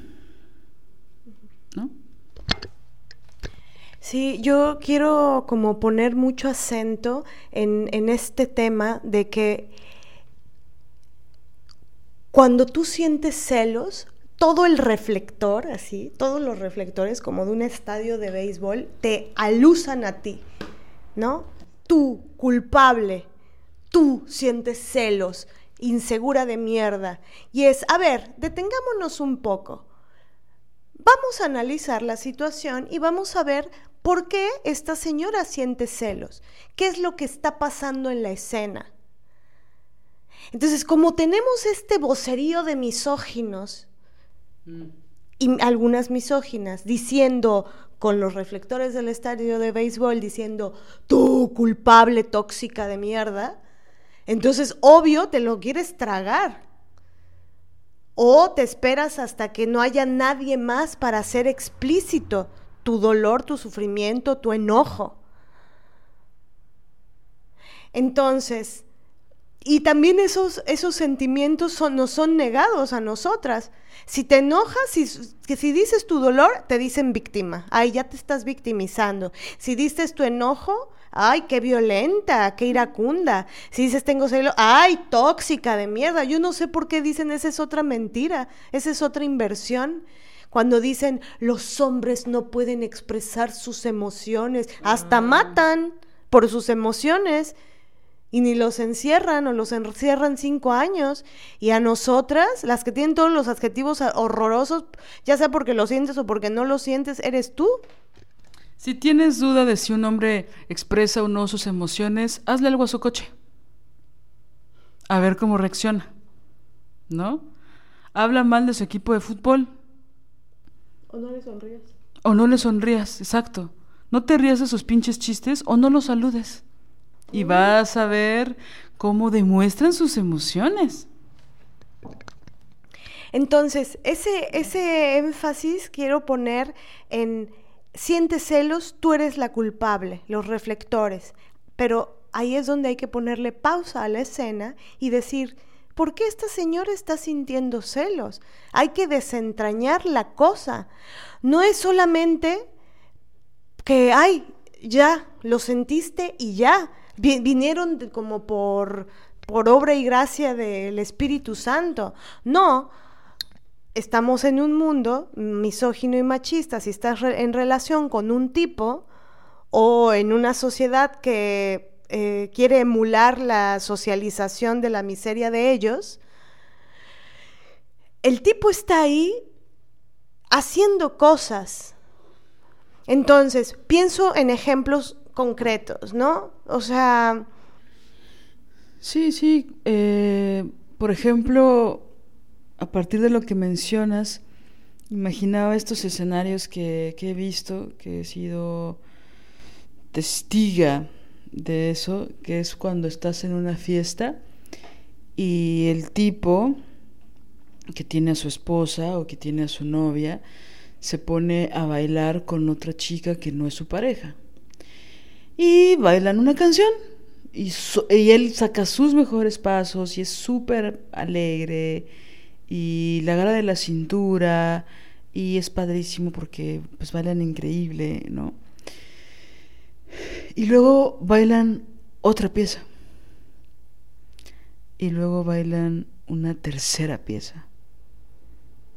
Y entonces ya empieza a haber una incomodidad. O sea, ya bailar la tercera, incluso pueden bailar dos, como que cada quien se va por una chela, tomas agua, te fumas un cigarro, y luego bailan una tercera después de media hora, o sea que eso ya parece como una relación o como algo que se está forjando ahí en esa fiesta. Y siento que pasan algunas cosas, como que empieza a haber incomodidad de otras mujeres, como una especie de, no sé cómo decirlo, como de empatía por la pareja que está siendo engañada en su cara, ¿no? Pero también morbo por parte de la gente de observar cómo reacciona la novia que está sentada, que está encabronada, que se siente exhibida, humillada, porque está siendo exhibida y humillada. Y que aparte no puede demostrar su enojo, entonces tiene que fingir. O acercarse o esperar a que el pendejo se siente junto a ella y decir como, eh, deja de bailar pendejo con, ¿no? Y entonces habrá vatos, habrá, habrá policías del patriarcado que digan, ay, solo está bailando, ¿no? Pero una sabe, una sabe que ahí está sucediendo algo que no es muy leal. Y entonces yo sé que va a haber gente que diga, ay, solo está bailando, ¿no? Pero no, no, no, o sea, Bailó una pieza con otra, luego otra pieza y luego una tercera con la misma. Y luego se salieron a fumar. Es decir, es súper incómodo. Y siento que también en algunos testigos puede haber hasta cierto morbo de ver cómo reacciona la novia en turno, ¿no? Y pues es algo que es muy doloroso. Sobre todo cuando hay en estas fiestas hay familiares de la esposa o de la novia en cuestión y que empiezan a encabronarse con este cabrón, ¿no? Y que en familias mucho más patriarcales empiezan a enojarse con la esposa o con la novia, ¿no? De... ¿Sabes cómo? Como en este volteado, como en... ¿Por qué, ¿Por qué vives esto? ¿Por qué permites esto? ¿Por qué no te... ¿Por qué no se armas de pedo? ¿Por qué no te defiendes? ¿Por qué eres tan dejada? Sí, es que, mm, que justamente estos ejemplos concretos, sin, sin feminismo y, y, sin feminismo radical, sin entender la raíz de, la misoginia y de cómo son los tipos y de la opresión, es muy cabrón eh, porque porque no se ve todo lo que está operando en, estos ejemplos concretos. Y, claro que las, posturas eh, progres, de progres, ¿no? O de los artistas, ¿no? De mm, estas, estas posturas de supuesta liberación, supuesta liberación, ¿no? De, como dices, ay, solo están bailando, ay, qué posesiva, ¿no? Ah, ¿te molestaría? Ah, o sea, ¿te molestaría que... Y, y ahí es donde empieza. O sea, o sea, o sea, tu pareja solamente puede bailar contigo. No, no estamos diciendo eso. No estamos diciendo eso. Eso se dice cuando se cree que los celos no existen. No estamos diciendo eso. Estamos diciendo en que, que este baile, este baile tiene un montón de signos a su vez. Hay un montón de lenguaje. Hay un montón de cosas que pueden suceder en ese baile. No es el baile en sí mismo, ni es bailar nada más el tema. Es cómo se baila, cómo son las miradas, cómo es el tacto, la proximidad de los cuerpos, todo eso. La canción. ¿Qué canción se baila? La actitud de ambos tú puedes reconocer, una sabe cuando una baila con un vato, una sabe clarísimo si el vato nada más está en buen pedo bailando o si te está arrimando el pene o si te está coqueteando o si te está agarrando un poquito más o si no sé qué. Una lo mide pero ipso facto. Vaya, una lo puede a veces hasta medir en cómo te piden bailar que dices, saco, ¿qué? Voy a salir ahí toda acosada, ni más, ¿no? O sea, se puede medir. Entonces, todo ese lenguaje, ay, sí, sí, sí, se hacen que no. Se hacen que no esté el machismo. Otro ejemplo, los... Eh, el, la pareja con la que estás, este, de pronto le pide, ves, lo ves hablando con alguien, otra chica, y resulta que se pasan los números celulares, ¿no? Le pide el número celular. Y también podría ser, es como, ay, pero no, no, solamente le pedí su número, me cayó bien. Y pienso que es, eh, bueno, un signo. Lilia está haciendo muchas caras, pero a ver, que nos diga. No, no, no, es que fueron como varios flashbacks los que me aparecieron. Porque Sí, no, o sea, creo que desde una mirada donde los celos no existen, los celos son cavernícolas, los celos son de mujeres inmaduras, paranoicas, pues intercambiarse unos celulares puede ser cualquier cosa, puede ser una exageración. Pero ¿por qué en una fiesta donde pues quieres divertirte, quieres relajarte, quieres bailar, quieres beber un poco, quieres olvidarte de las broncas que traes? Decides intercambiar el celular con otra chica cuando tu novia está ahí, ¿no? Es, es raro, ¿no? Sobre todo porque hay un chingo de ejes que están, o un chingo de carriles que están ocurriendo al mismo tiempo. Hay tonos, todo esto que dijiste de la proxemia, es decir, hay un chingo de signos. Entonces hay veces que, no mames, estaba hablando con esta arquitecta y entonces nos va a ayudar a un proyecto y no mames, resulta que conoce a tal, no, que conocemos en, ¿no? Y nos puede ayudar con este proyecto, le voy a pedir una cita para su jefa porque no sé, es decir, se puede entender, ¿no? Es decir, no es porque el celular y no, no, no, a ver, no, tranqui.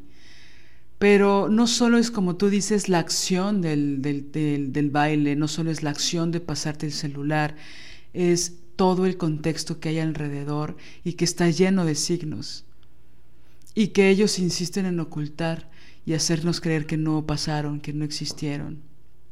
Entonces, simplemente la mirada es todo, ¿no? Es todo, porque pues ahí están pasando cosas. Obviamente todo el cuerpo significa, ¿no? Pero en la mirada hay algo que es como, ¿no? Y pues es rudísimo. Y lo que es que cuando lo estabas contando me acordé de ciertos momentos que he vivido y ay, güey, ¿no? O sea, sí fue así de... De cosas más graves que hicieron en mi cara Eh,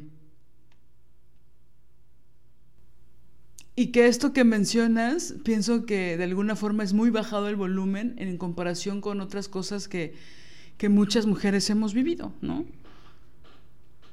Pero pienso que estos ejemplos son importantes porque son demasiado repetidos, ¿no? Es decir, los vemos muchísimo, una y otra vez. Entonces, claro, si todo lo frivolizamos y decimos, solo estaba bailando, solo lo pasé un número, o sea, no puedo pasar mi número, no puedo pasar mi Facebook, no puedo... Bueno, quieres seguir estando en contacto con esa persona. Por, como, como por qué sería. ¿No? No, y aquí también entra el tema de la diferencia sexual, porque, porque si una lo piensa en sus territorios de, no manches, yo me pasé el, celular con esta chava que me cayó súper bien, yo me pasé el celular con no sé qué. No, claro, si lo piensas desde ti, pero, a ver, eh, que las mamás o con muchas mamás y digan los hombres son así, ¿qué hay detrás de esta frase tradicional? Los hombres son así es los hombres son coquetos, los hombres son ojos alegres, los hombres tienen casa grande y casa chica, así dicen ellos, o y, casa más chiquita, ¿no? Los hombres tienen varias esposas, los hombres tienen varios matrimonios, los hombres tienen ta ta ta, los hombres, es decir, también es, es historia. Si tú ves a tu novio pasándose el celular con otra chava, no es porque seas una extraterrestre, loca, psicótica, este, celosa, insegura. Es porque, una, o él ya tiene un historial que tú le sabes, que tú le conoces, además del historial que tienen los hombres en sí mismos. Porque, ¿para qué le está pidiendo el celular? Porque quiere entablar una relación amistosa, profunda, ¿no? Porque le interesa el libro que la compañera con la que le está pidiendo el celular está escribiendo, porque le interesa hablar de física cuántica. ¿Por qué? O sea, ¿por qué? Ay, le cayó bien, que había un tipejo, un asqueroso, que y creo que también ya lo conté, que es como de, que, que siempre le decía a su novia, este, yo tomo cafés con mi tomo cafés con amigas. Y se la vivía tomando cafés con amigas. Y decía, solo tomo cafés con amigas. Y no, no solamente hacía eso. Había otros objetivos de eso, coger con otras, este, y ya, ¿Sabes qué me enoja mucho de eso de solo tomo cafés?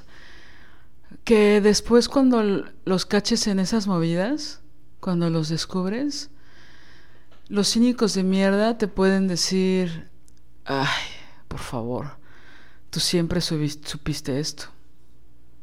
¿Te parece inocente que yo me fuera a tomar cafés? Mm. ¿Sabes? Es decir, este volteo, ¿no? Este volteado más bien es infinito. Porque después eso mismo te lo pueden echar en cara. Tú sabías que yo me tomaba esos cafés, qué ingenua eres.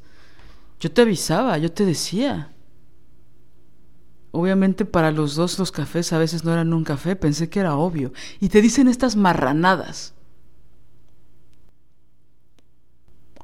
¿No? Donde la única pendeja es una porque todo el mundo ya sabe, ¿no? Que se tomaba cafés. O todo el tema del celular. Todo se focaliza para las mujeres en... Eh, a ver, no, no sé cómo voy a articular esto. El tema del celular también arroja muchos signos. El tipo se levanta de la cama siempre con el celular y se mete al baño con el celular. y se está mucho tiempo en el baño con el celular. O ves al tipo conectado todo el tiempo en el celular y resulta que a ti no te contesta los mensajes. Ese es un signo. Y la pregunta es, ah, cabrón, no que eres distraído, no que no agarras el celular, no que eso no te interesa, no que no contestas, pero si estás ahí clavado. Entonces ahí hay un, ahí hay información. Eso es a lo que se, a lo que se refería Lili y a lo que nos estamos refiriendo con este tema, que hay signos hay cosas concretas que ellos hacen y que es importante leer concretamente, desmenuzar qué es eso que hicieron. Y con esto lo que queremos decir es que cuando los tipos, porque los tipos siempre hacen algo, cuando tú analizas exactamente de dónde viene eso que sientes, va a haber toda una historia, va a haber todo un recorrido, aunque sea en una sola noche. Y ese sentimiento que tienes con respecto a los celos es, eh, es válido. Y no, lo que queremos decir con este episodio es que es muy importante que deje de ser un tabú los celos de nosotras, las mujeres. Y es importante hablarlo, y es importante quitarnos la vergüenza y el pudor, ¿no? De decir, sí, claro que siento celos o claro que los he sentido en tales momentos de mi vida. Y claro que podría volverlos a sentir si estoy en una situación en la cual ese sentimiento pueda aflorar. Desmarcar este sentimiento de una cosa horrible que no te tendría que pasar nunca. ¿Por qué no? Los celos también pueden tener una función importante. Sobre todo, como decía Lili, si una los aprende a, a, reconocer, si una los aprende a mirar a los ojos y decir, a ver, ¿qué pasa? ¿Qué siento? ¿Por qué estoy sintiendo esto? Ahora, pudiéramos sentir unos celos que están más en una dimensión de algo que estamos imaginando y que está más lejos de lo real? Sí, también puede ser. A mí me ha pasado, hablo de la experiencia propia. He llegado a sentir celos de algo que no está sucediendo, de algo que yo estoy superdimensionando. ¿Por qué? Porque, porque el miedo ¿no? Entró en ebullición muy fuertemente y entonces los celos se activaron. Sí, y también es importante eh, para la salud, para el autocuidado propio y el de la persona que amas, es importante em, aprender a, reconocerlos y aprender a tratar con tus propios celos. Porque si no, en efecto, producto de tus celos puedes herir a la persona que amas que en, un determinado momento ni la debe ni la teme. Sí puede pasar eso. Pero, eh, ese es un tema. Pero también por otro lado, em, la misoginia hace que lo que les decíamos hace rato de los reflectores. Si tú sientes celos, tú eres la del problema. Y el pequeñito detalle, que no es nada pequeño, de, a ver, pero ¿cómo son los hombres? ¿Pero cómo hacen los hombres? ¿Cómo socializan los hombres? ¿Qué tanta, qué tanta miseria, la miseria de ellos que hacen y que reproducen y que tú te tienes que aguantar y tú te la tienes que soplar? ¿No? Entonces, y te tienes que aguantar y te tienes que callar y te tiene que parecer bien que tu novio no te saque a bailar, ¿no? O que no baile contigo, contigo, este, pero que baile con otra y te tiene que parecer bien, o que le pida el teléfono a 10 en la fiesta y que te tiene que parecer bien, o que se vaya con otra esa noche y te tiene que parecer bien. Y todos nos tendría que parecer bien.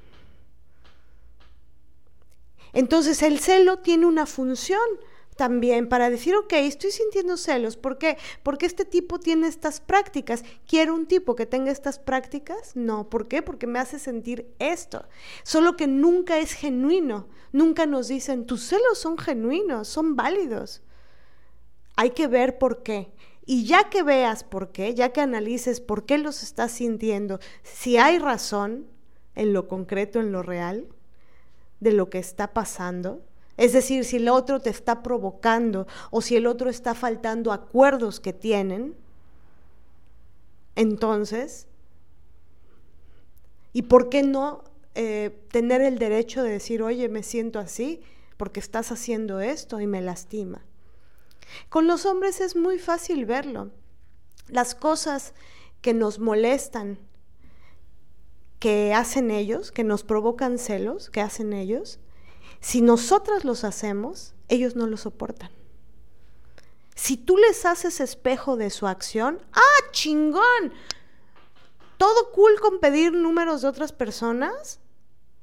Ah, voy a ir con el, ¿no?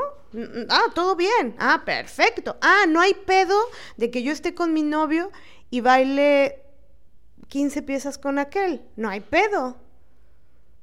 Oye, no te contesto a ti los mensajes, novio, pero me meto al celular tres horas y siempre estoy con el celular y nunca te pelo porque estoy con el celular. O sea, si tú haces espejo de esas acciones, no les gustan. Ahora, también te puedes encontrar con cínicos. Provocadores de celos, de esos que les excita romperle la cabeza a las mujeres, ¿no? O sea, les excita ponerlas celosas, les, les, se sienten más chingones. Y te puedes encontrar con un cínico que diga, ay, sí, vete con lo que quieras de la fiesta. Y ahí uno ve el grado de miseria del tipo. Pero entonces esto, ¿no? Em, sí, creo que hay que hacer una distinción importante porque nos han obligado a creer que los celos solo son de una. Y para que haya celos necesariamente debe haber dos.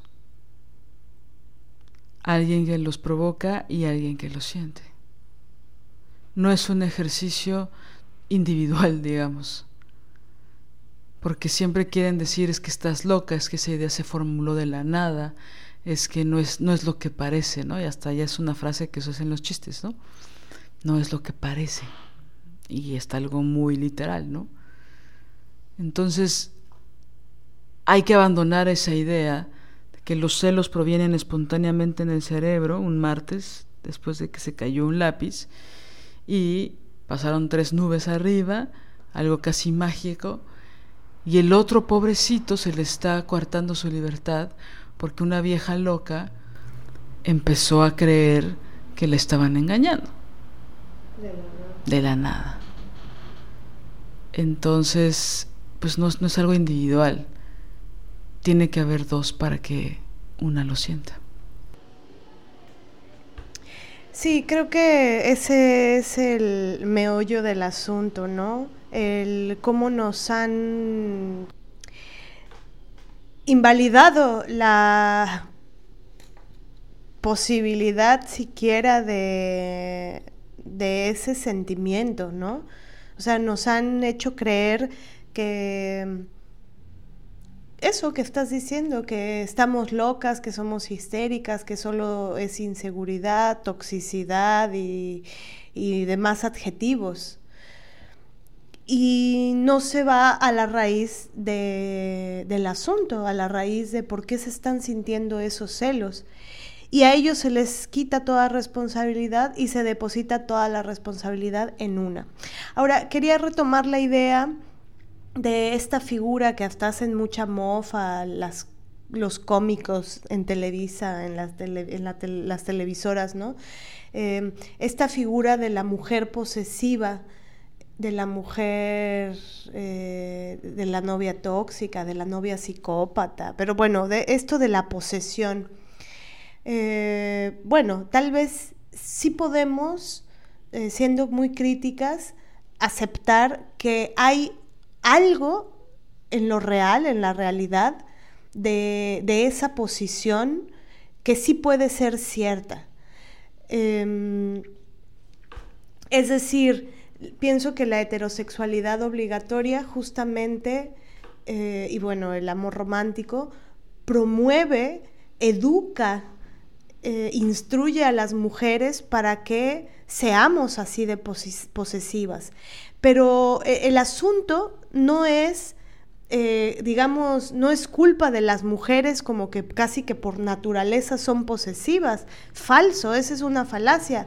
No, es parte de la instrucción patriarcal. A ver, si nos dicen los hombres tienen que ser el centro de tu vida, si lo que tú tienes que lograr en esta vida es tener un hombre que te ame y que te desee, y, tú tienes que hacer un montón de cosas con tu cuerpo para entonces ser amada y ser deseada y ser elegida por ellos. Si el patriarcado, lo que uno de sus grandes tentáculos con el que nos sujeta es enseñarnos a adorarles a los hombres de esa manera, ¿cómo diablos no te vas a forjar, no te vas a hacer posesiva?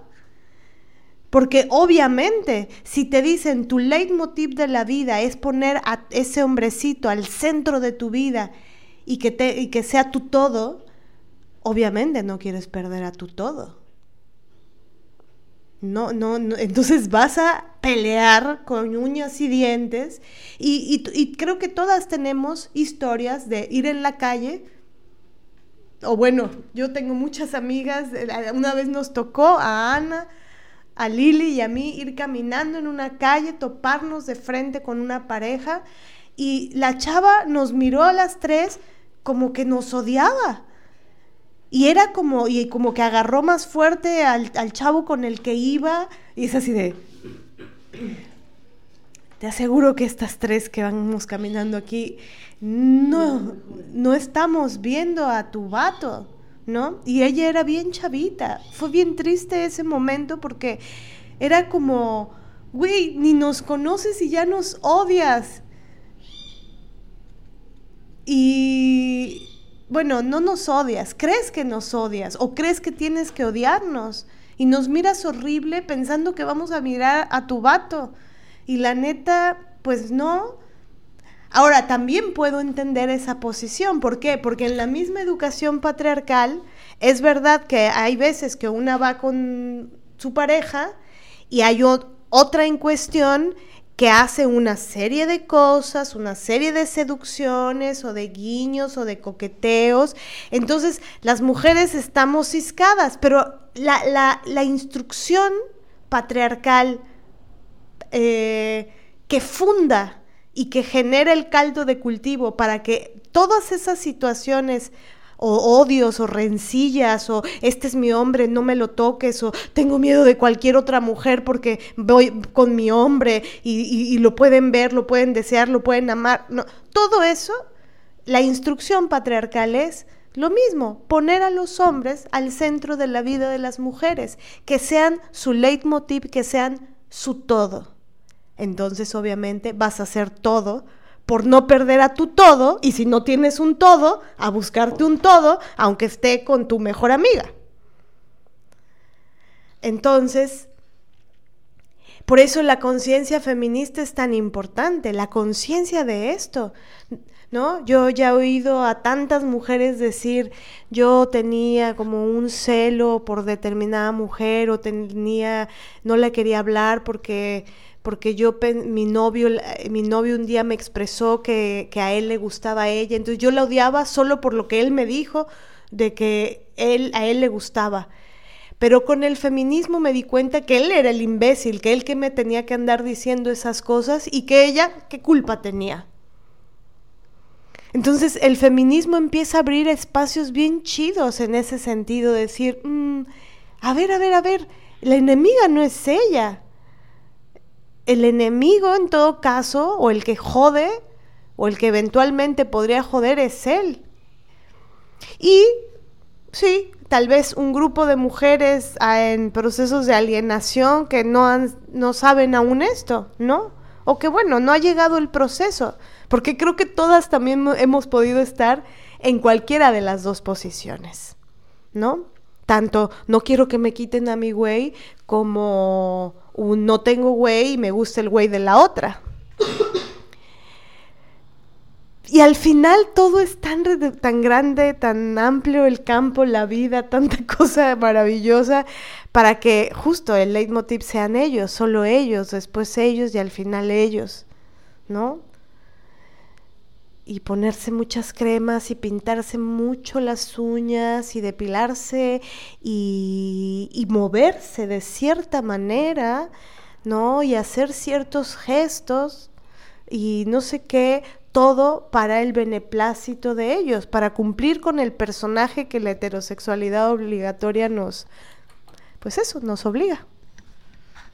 Fíjate que algo que yo me he dado cuenta hace muchos años, que la verdad me incomoda mucho, me da una especie de escosor, es cuando veo estas, lo voy a decir así, como estas, este ritual de apareamiento en las plazas, en los cines, ¿no? En los restaurantes, que se nota que son las primeras citas o la primera cita y pues hacen cosas muy cabronas, muy originales como ir al cine, como ir a una plaza comercial a caminar, a comprarse un helado. No, los heterosexuales tienen una imaginación. Bueno, ya, ya, ya está.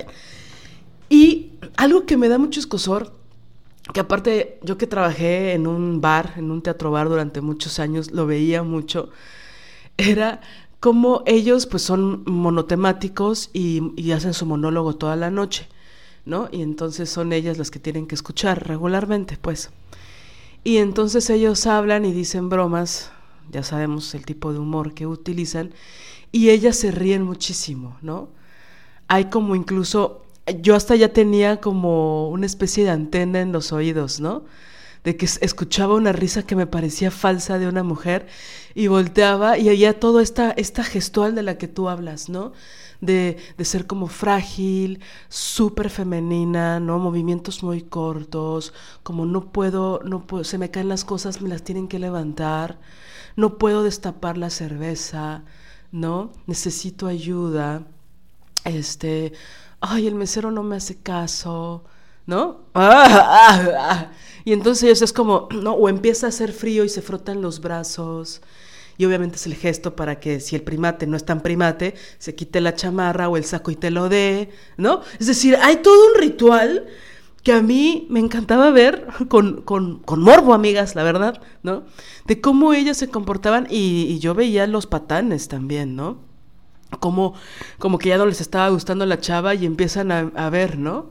Empiezan a ver a quién le pueden coquetear. Eso también lo vi o que la chava se iba al baño o no sé qué, y ellos empezaban a hablar con otra chica. Así. ¿No? Eso también lo vi, ¿no? Pero me refiero particularmente a estas risas, ¿no? Y no es, no te puedes reír en una cita. No, no, no quiero llevarlo hasta allá. Es solo que se hace un énfasis en lo chistoso que es el Señor, porque están coqueteando, ¿no? Es una forma de coquetear. Y a mí siempre me ha dado mucha risa. No sé si han visto los pavos reales cómo son y cómo flirtean. ¿no? O ciertas aves de otro tipo o ciertos mamíferos también que hacen estas cosas de te muestro mi melena, ¿no? Te muestro mi pecho, que, es de otro color, que es pecho rojo, ¿no? Y el pavo real, que es así ya el colmo de que, ¿no? Ver a un pavo real cómo muestra todas sus... es impresionante, ¿no? Y se ve ridículo. o sea, se ve chistoso, pero se ve ridículo, ¿no?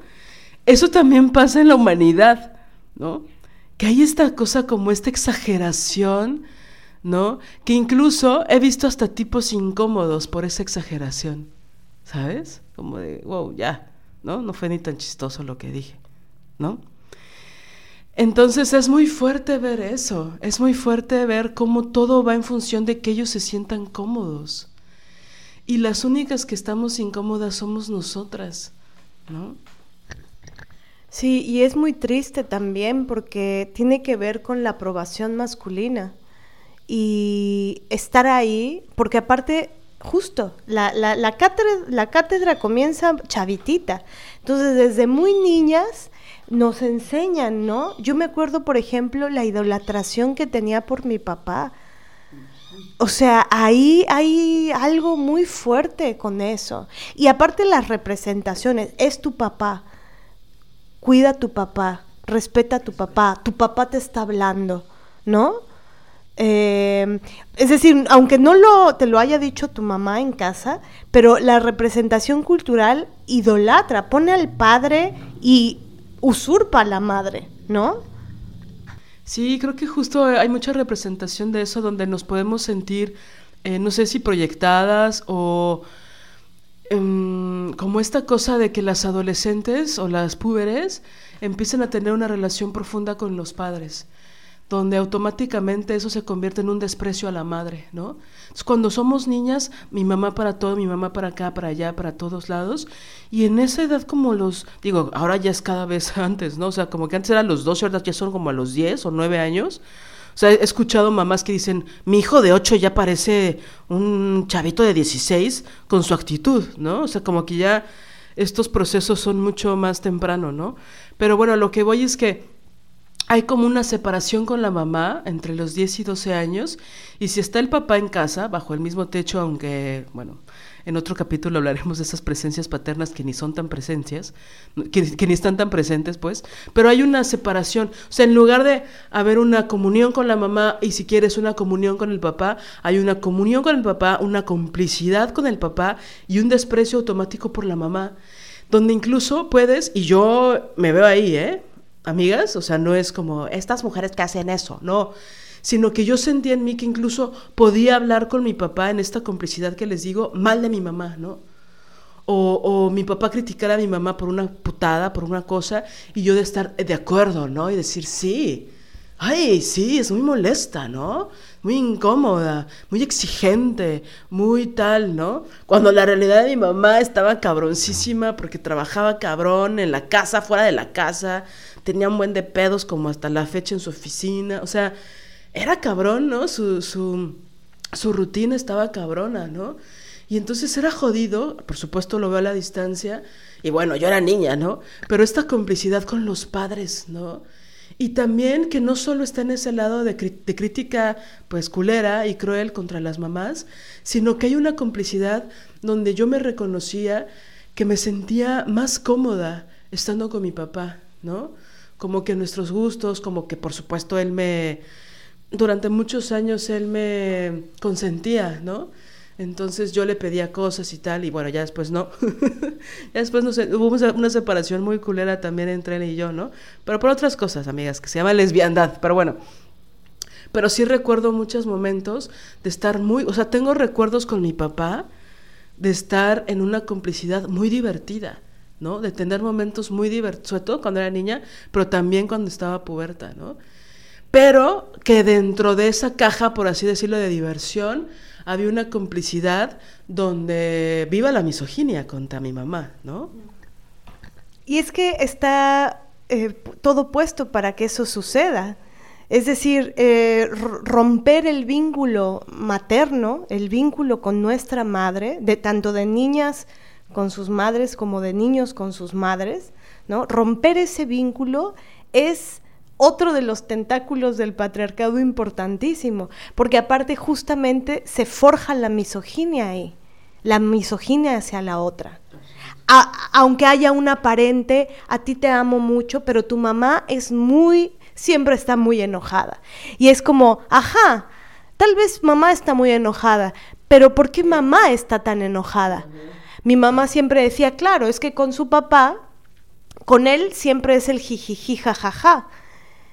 ¿No? Entonces, y es, fue bien chido que nos dijera eso, y nos lo decía desde bien chavitas, porque era como, no se vayan con la finta, es fácil si las ve un fin, un fin de semana, este, cada 15 días a la que le toca educar, a la que le toca las, ¿no? hacer la tarea contigo, enseñarte a leer, a escribir, a hacer cuentas, a la que te levanta todos los días temprano. Entonces, claro, como uno quiere estar en el hedonismo total, pues dices, con papá es súper divertido, me la paso comiendo porquerías papas, hamburguesas, me duermo tarde, veo películas hasta tardísimo, incluso películas que tal vez no debería de ver, no, no sé, entonces ellos rompen todos los límites y lo que hacen es quitan la autoridad materna.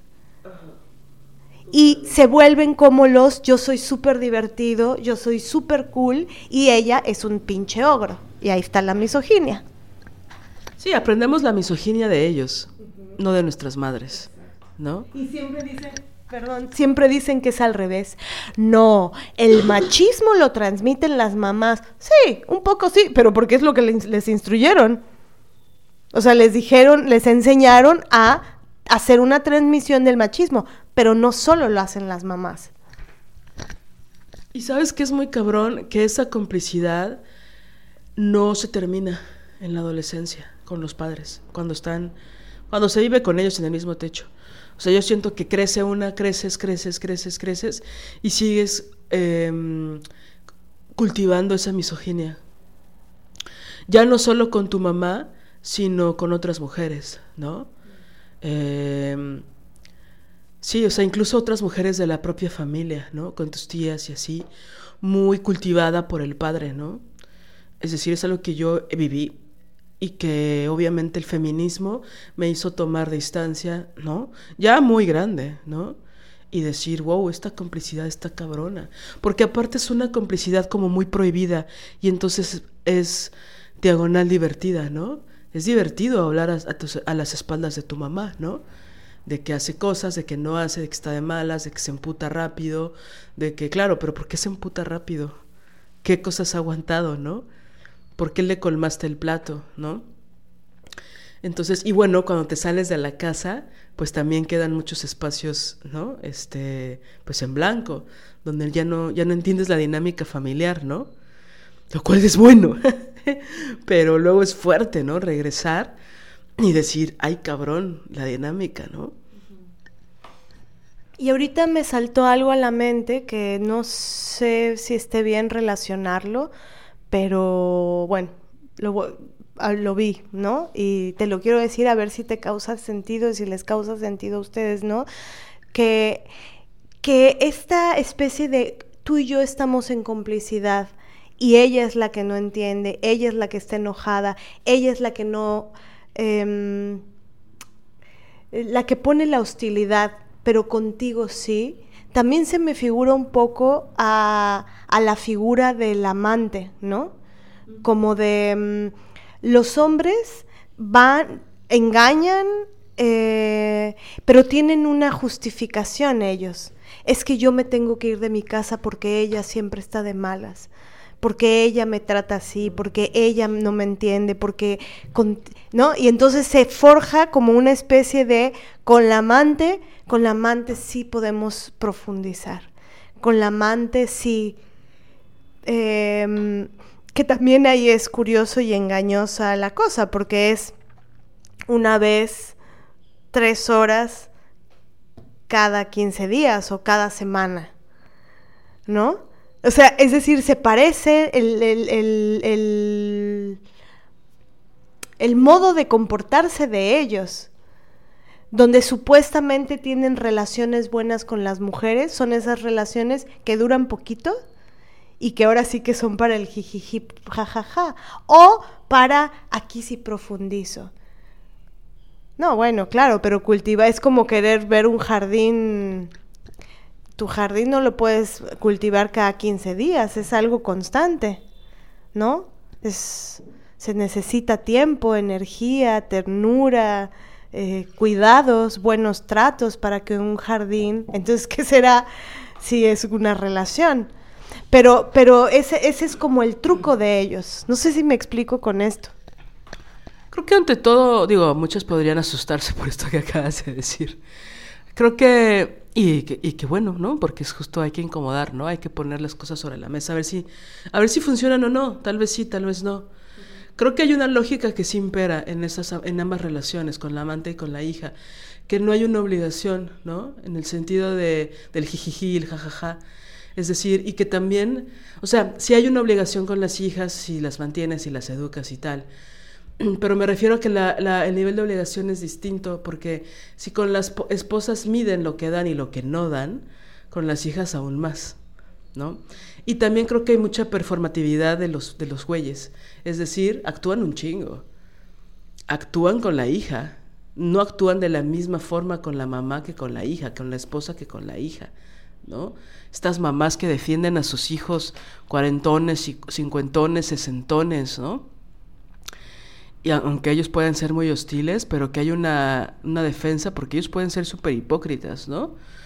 No se comportan de la misma forma con sus parejas, donde hay un contrato o hay un trato muy profundo, ¿no? Al menos temporal, es decir, de tiempo, de mucho tiempo, a con las amantes, a con las hijas, ¿no? Es decir, hay una máscara que es distinta con cada una. Sí, totalmente. Creo que diste en el clavo, porque justamente ellos en esta... Em, en este envolverte, en este conquistarte, en este, ¿no? Que, que, ya no veas claro, eh, ellos, se, esto, se comportan diferente. Por ejemplo, es muy típica. Son unos miserables con sus esposas o unos miserables con sus novias, pero con el afuera que es lo que le llaman también este dicho que mi mamá también lo usa muchísimo, ¿no? Farol de la calle y oscuridad en tu casa. Es súper típico de los machines. Son unos egoístas, unos miserables, pero así, miserables tipo, solo traje cuatro panes, ¿no? Ya el quinto pan ya no, porque hay que cuidar los pesos pero se dan unos atascones afuera con o sus amigotes o su amante o, o cuando quieren comprar a las hijas, cuando quieren dividir a, su, a las mamás de las hijas. ¿No? Ahora, podría parecer que esto no tiene nada que ver con los celos, pero tiene todo que ver con los celos, ¿no? El, el, el, siéntete, siéntete muy bien si yo te doy esta atención, ¿no? Esta atención, pero como dices, que proviene de una hipocresía, porque el que, el que no es miserable, pues no lo es, pero no lo es ni aquí ni allá.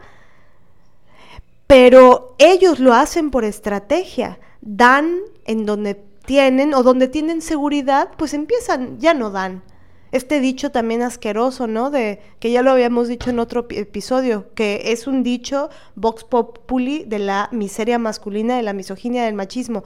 Prometer, prometer hasta meter, ya después de metido, chingue su madre lo prometido. Eso yo lo escuchaba en la escuela, en la secundaria, en la ciudad en la que nací.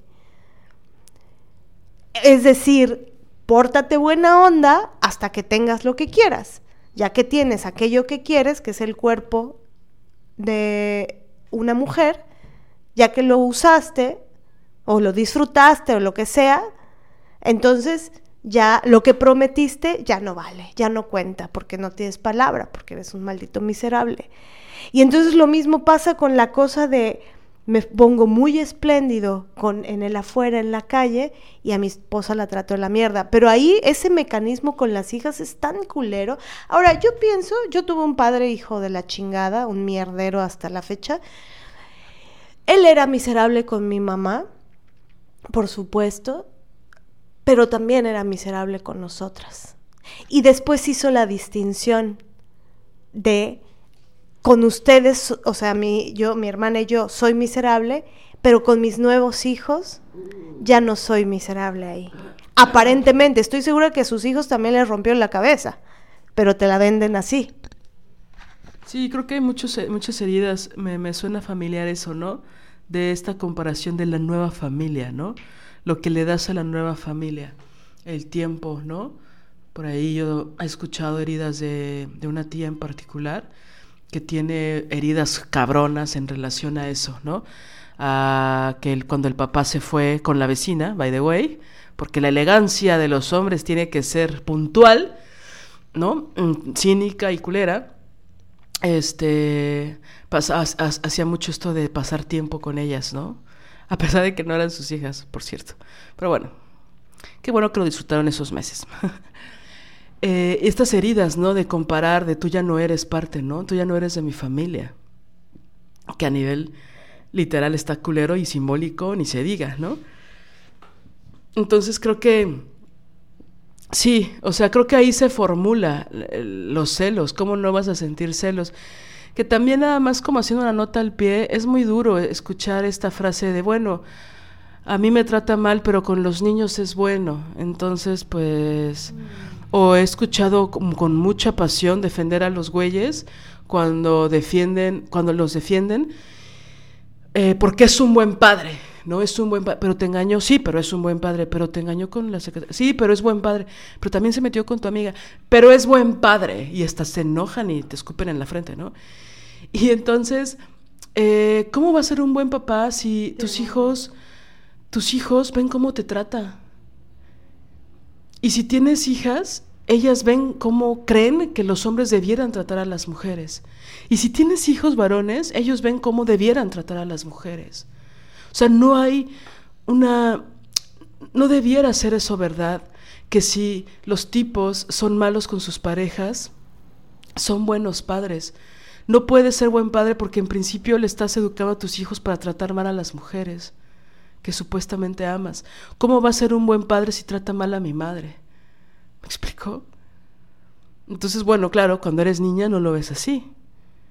Pero creo que ya hay que sacarnos esa idea porque exacto, que le compro un helado una vez al mes o unos tenis cada tres meses, no lo hace un buen padre.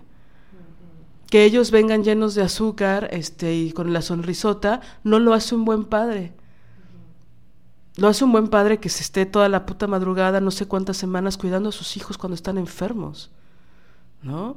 Y que dé el dinero y que no sea miserable, ¿no? Entonces, eh, saben perfectamente a qué nos referimos con toda esta parte de ser miserable en lo económico.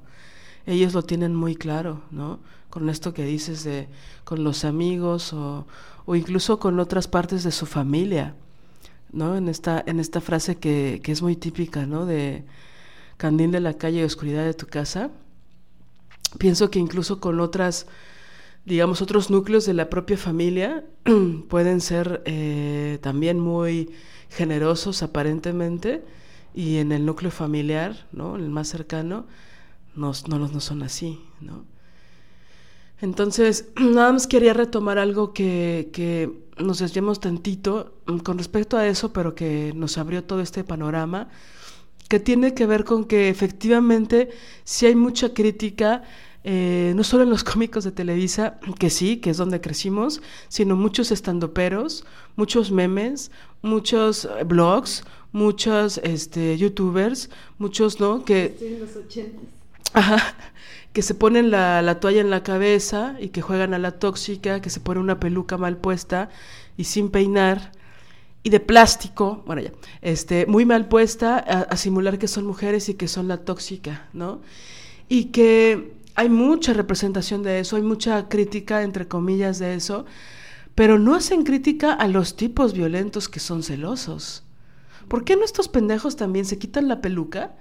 Y hacen una y se ponen un bigote y hacen representación de cómo son ellos o de cómo son sus cuates o de cómo son sus, sus eh, amigos sus primos cuando se ponen a hablarle a la novia a las 3 de la mañana para preguntarle dónde chingados está o que se aparecen ahí en los cafés con las amigas mándame tu ubicación y mándame una foto de qué traes puesto ¿por qué no hacen chistes de eso? ¿Por qué no hacen chistes de que van por ellas a la escuela, las van a dejar y todo, supuestamente porque las cuidan, supuestamente porque las quieren, supuestamente porque las protegen, pero no las dejan que tengan relación con otras personas? Mucho menos las dejan, así, con esta ironía, tener amistades con otros hombres o incluso con otras mujeres. ¿Con quién vas? ¿Con quién estás? ¿Por qué estás ahí? ¿Por qué no te fuiste de la, de la escuela al trabajo? ¿Por qué te fuiste a otro lado? ¿Por qué no te fuiste a tu casa? ¿Dónde estás? ¿Por qué, son, ¿por qué no me avisas? ¿Por qué chingados no me mandas tu ubicación? Y empiezan las groserías y empiezan, y ellas sienten un pinche dolor cabrón en el estómago, que se llama angustia, porque el pendejo ya se enojó y va a haber un pedote, y las van a dejar y las van a hacer la vida imposible y les van a hacer la ley del hielo, si es que no se aparecen en sus casas para chingar la madre, para decir dónde estabas y con quién. Y van a usar esa palabra de cuatro letras que todas sabemos, que, que ha sido la herida de las mujeres, la van a usar en, usar en su contra. ¿Me explico? ¿Por qué no hacen chistes de eso los estandoperos? ¿Por qué no hace un número Franco Escamilla de eso? De los tóxicos de los territoriales, de los pinches celosos que son. ¿Por qué no hacen mofa de eso?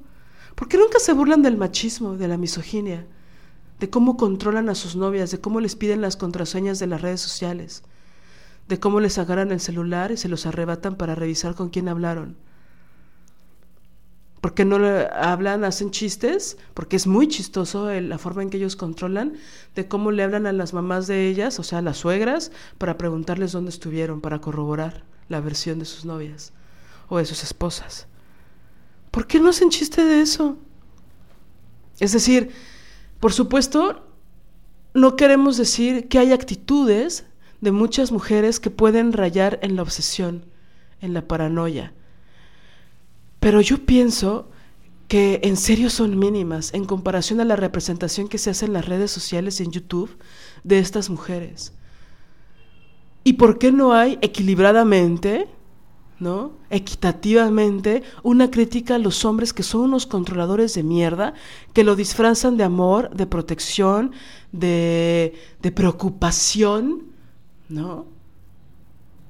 Cuando en realidad son unos manipuladores, chantajistas y controladores de mierda. ¿Por qué no, hacen chistes de eso? ¿Por qué no lo critican? ¿Por qué siempre es novia psicópata y no es novio psicópata? ¿Por qué es novia tóxica? ¿Cuándo has visto un meme que diga, mándenmelos? Los memes que digan novio tóxico. Son feministas. Ajá, claro, que no sean feministas.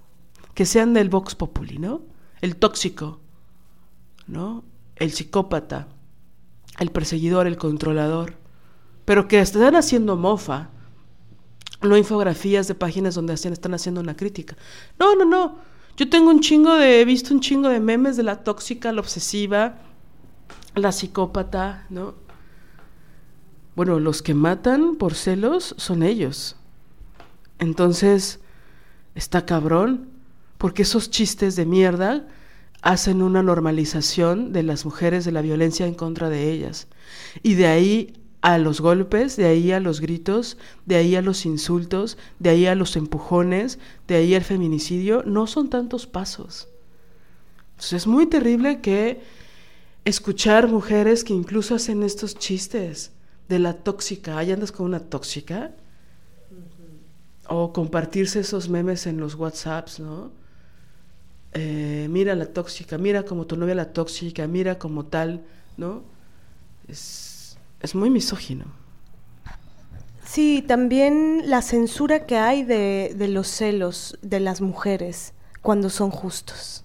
Que esa, esa especificación, los celos de las mujeres cuando son justos, también son censurados y son motivo de mofa, de no te pusiste celosa, ¿verdad?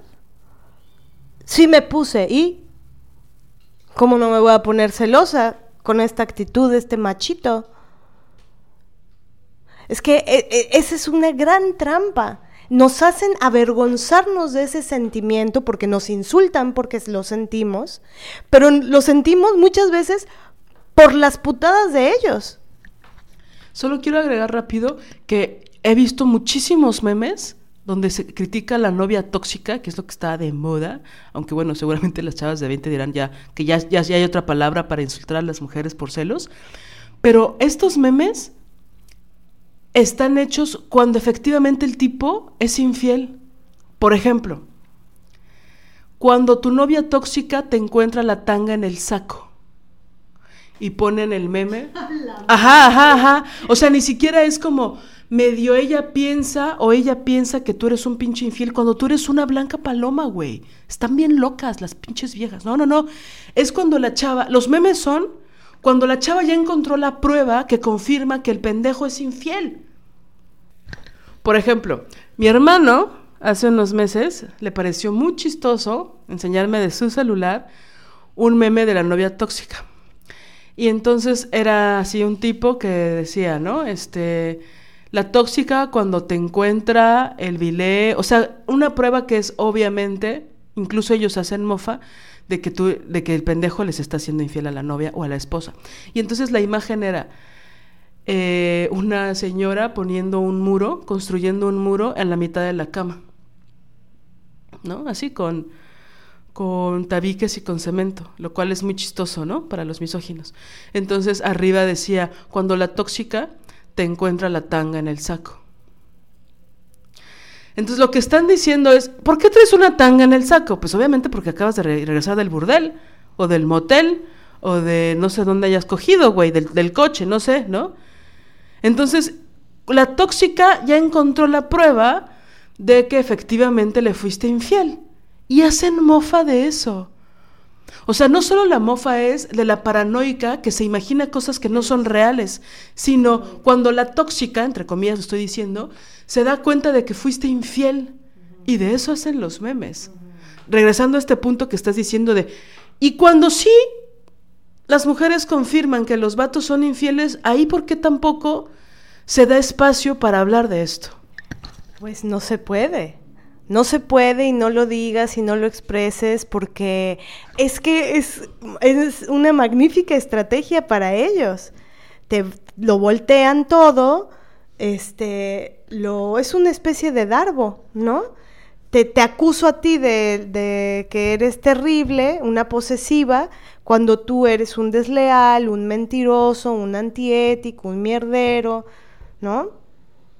Y, mm, pero creo que, que todo este, y este es el, el, gran deseo que subyace a este episodio, todo el tabú, toda la vergüenza, todo el pudor, este, todo lo que la HO nos obliga a callar con respecto a los celos, porque hay, ¿no? Que no, no nos vayan a decir tóxicas, porque es lo peor que nos pudiera pasar. Este, eso ese mecanismo de silenciamiento justamente les ayuda a ellos. Claro. En cambio, cuando las mujeres comienzan a revelarse a sí mismas que sienten celos y, e indagan por qué razones, si tienen razones en lo concreto y en lo real para sentirlo, Luego sucede también que empiezan a hablar con otras mujeres, incluso con aquellas mujeres de las cuales sienten celos. Y resulta que ellas luego también están viviendo exactamente lo mismo. Y resulta que ellas pueden eventualmente amigarse y decir, ah, no, pero aquí el que tenemos, aquí el imbécil es este cabrón, me rompe la cabeza a mí contigo y a ti te la rompe conmigo. El problema es que esos espacios, por así decirlo, de acompañamiento o de caída de 20, de que a todas nos está chingando el mismo pendejo, que ya ha habido historias así, de tipos que andan con ocho mujeres, seis mujeres y que a todas les hace el mismo gaslighting y así, es que no pueden llegar a esos momentos si de entrada ni siquiera puedes hablar de que eres celosa. Si de entrada como te la pasas viendo en las redes que ser celosa es lo peor, ni siquiera aceptas ante ti misma que sientes celos. Y cuando medio lo aceptas, te sientes culpable por sentirlos porque tú no eres una tóxica. Tú no eres una inmadura. Tú no eres una este con baja autoestima. Tú no eres poco inteligente. Entonces, cuando nos han bombardeado con esas ideas, pues obviamente una no reconoce ni ante una misma que es celosa. ¿Cómo lo vas a hacer con otras mujeres? Si da pena, da vergüenza. Si hay 80 mil estando peros de todas las partes del mundo diciendo que la tóxica, la psicópata, la feminazi, la, ¿no? Y bueno, la otra palabra que ya sabemos que es un insulto también. Entonces, ¿me explico? La propuesta es hacer un ejercicio de autocrítica y decir, esto que siento es válido, sí o no, ¿qué pruebas tengo? Me lo estoy imaginando o tal, como esto de que también se ha visto como un crimen, peor que la pedofilia y peor que el asesinato a cualquier persona o ser vivo de este planeta, que es revisar el celular de tu novio o de tu esposo. Solo, eh, o sea, todo el mundo lo ha hecho, ¿no? Todas las mujeres lo han hecho. Bueno, va a haber unos que digan, yo nunca lo he hecho. Y los hombres. Sí, pero estoy hablando de las mujeres porque los hombres no sienten culpa por checar el celular de ellas. Las mujeres sí, muchas veces. Y entonces cuando lo revelan es como, bueno, lo que pasa es que sí lo hice. Lo que pasa es que, ¿no? Y es como, tuviste la necesidad de hacerlo. No es un crimen. El desmadre es que el 90% de las veces o encuentran algo o todo está borrado, ¿no? Casualmente. Entonces, está cabrón. Aparte, muchas veces ellas sí encuentran cosas porque el nivel de cinismo de estos cabrones es perro, ¿no? Están seguros de que la esposa o la novia nunca va a checar sus celulares. ¿no? Que nunca, o sea, se saben impunes, es a lo que me refiero. Entonces, ellas dicen, no, bueno, sí, lo que pasa. Y muchas veces ni siquiera se atreven a decirlo en terapia, ¿no? Ahora, si te toca un psicólogo pendejo, ¿no? Que te dice, no, no, ¿cómo revisaste el celular? No, esto está pésimo, sentir celos es lo peor que te puede pasar. Eres tóxica, eres inmadura. O sea, si tu psicólogo o tu psicóloga te dice eso, uta, ¿no? Sí, la gran prueba de este tema de los celulares es, ok, eh, podemos partir de la base que revisar un celular no es ético, ¿no? Sí, partimos de esa base. No tienes por qué andar, eh, no tenemos por qué andar, este, eh, fiscalizando, revisando, eh, eh, metiéndote en la privacidad de la otra persona, es intrusivo. Incluso eh, este tema de la revisión de celulares o, está dentro de, del violentómetro, ¿no?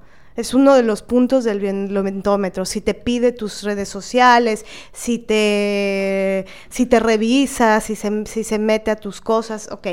Entonces, es, es, es antiético. Es antiético para un lado y para el otro. Eso pienso yo, sinceramente. Ahora bien, aunque pienso eso, em, considero que los hombres son em, pues tan poco honestos, les encanta eh, el engaño, les encanta ser infieles, les encanta romper acuerdos, les encanta que sientas celos, les encanta, no todos, y hay muchas formas de, con el no todos me refiero a, no, no, no, no, no todo men, no, me, me, refiero a, hay, hay, hay muchas variantes de tipos. Entonces hay una gama amplia.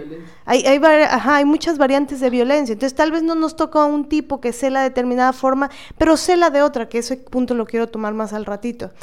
Pero, este, mm,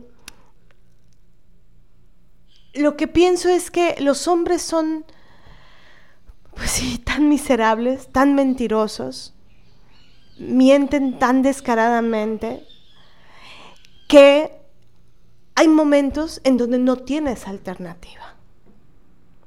Entonces, normalmente, cuando un tipo, por eso se puso en el violentómetro esa, esa, esto de las redes sociales, cuando un tipo te revisa las redes sociales, se mete a tu celular, te pide tus contraseñas, es porque son altamente peligrosos peligrosos al punto de foco rojo, ese güey te puede pegar. Foco rojo, si osas haberle sido infiel, es un peligro, porque te puede, porque, porque es que hasta allá lo llevan ellos. Como se creen dueños de, de las mujeres, entonces creen que porque su novia les pongamos que sí le fue infiel, entonces creen se creen que pueden lastimarla o golpearla. Nadie puede golpear a otro alguien, lastimarla, lastimar físicamente a otro alguien, eh, si no es por un acto de autodefensa. Entonces, golpear a otro alguien porque te ha sido infiel, pues no, es, no está bien y viniendo de un hombre es muy común que suceda eso y es una mierda. Y aparte ahí sacan todo el envión de su misoginia. Entonces cuando un hombre revisa redes sociales es un gran foco rojo. Las mujeres, pienso yo, que normalmente revisan porque ya están con el agua hasta el cuello de em, pistas, de, de intuición, ¿no? Porque su intuición ya les ha dicho un montón de veces, creo que te está haciendo infiel, creo que te está engañando, creo que hay mentiras, creo que...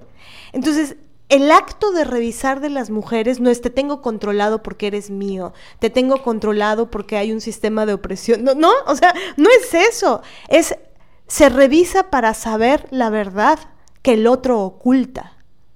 Y yo la verdad pienso que si lo único que te hace falta para saber que el miserable es un miserable es revisarle el pinche celular, adelante, caminantes. Sobre todo que eh, después de eso sea el trampolín para, para irse de ahí. Entonces, con esto no estoy diciendo hay que obsesionarse y revisarles los celulares porque ese infierno es un infierno. Estar en eso quiere decir que el tipo está al centro de tu vida. O sea, si tu vida es solo esperar, medir el tiempo para que él, cuál, cuánto tiempo se mete a no sé dónde, para entonces yo agarrar el celular y porque ya pude ver cuál era la contraseña y estás en esa angustia, eso también es un síntoma de que la cosa no está bien tanto que leer, tanto que este, aprender, tanto que vivir, tanto que disfrutar, tanto que crear, tantos deseos por construir para estar perdiendo la vida en que si el pendejo no sé qué, no, no, no, no, ¿para qué? Todas pienso que hemos estado ahí de una u otra forma, pero es chido irse de eso. Entonces, pero volviendo al punto, cuando las mujeres revisan, es porque ya sienten mucha angustia y necesitan saber la verdad. Y ellos tienen muchos mecanismos. Hay de los que borran todo y no puedes encontrar nada, pero también hay a los que les gusta dejarte pistas, porque también hay un gozo en agredir a la otra. Ellos se sienten más chingones, su ego, su diminuto eh, no diminuto o grande, su pene mental, eh, perdón por la vulgaridad, pero es que así son vulgares ellos, se erecta porque te lastiman. Entonces... Porque te, porque te lastiman haciéndote creer que eres reemplazable. Como unas pilas, ¿no?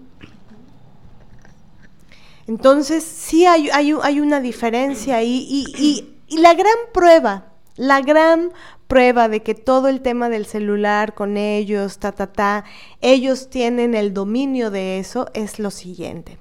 Si tú cometes el acto, digamos, antiético, no lo vamos a poner como es bueno solo porque viene de una mujer. No, ok, si hay un, un grado de antiética.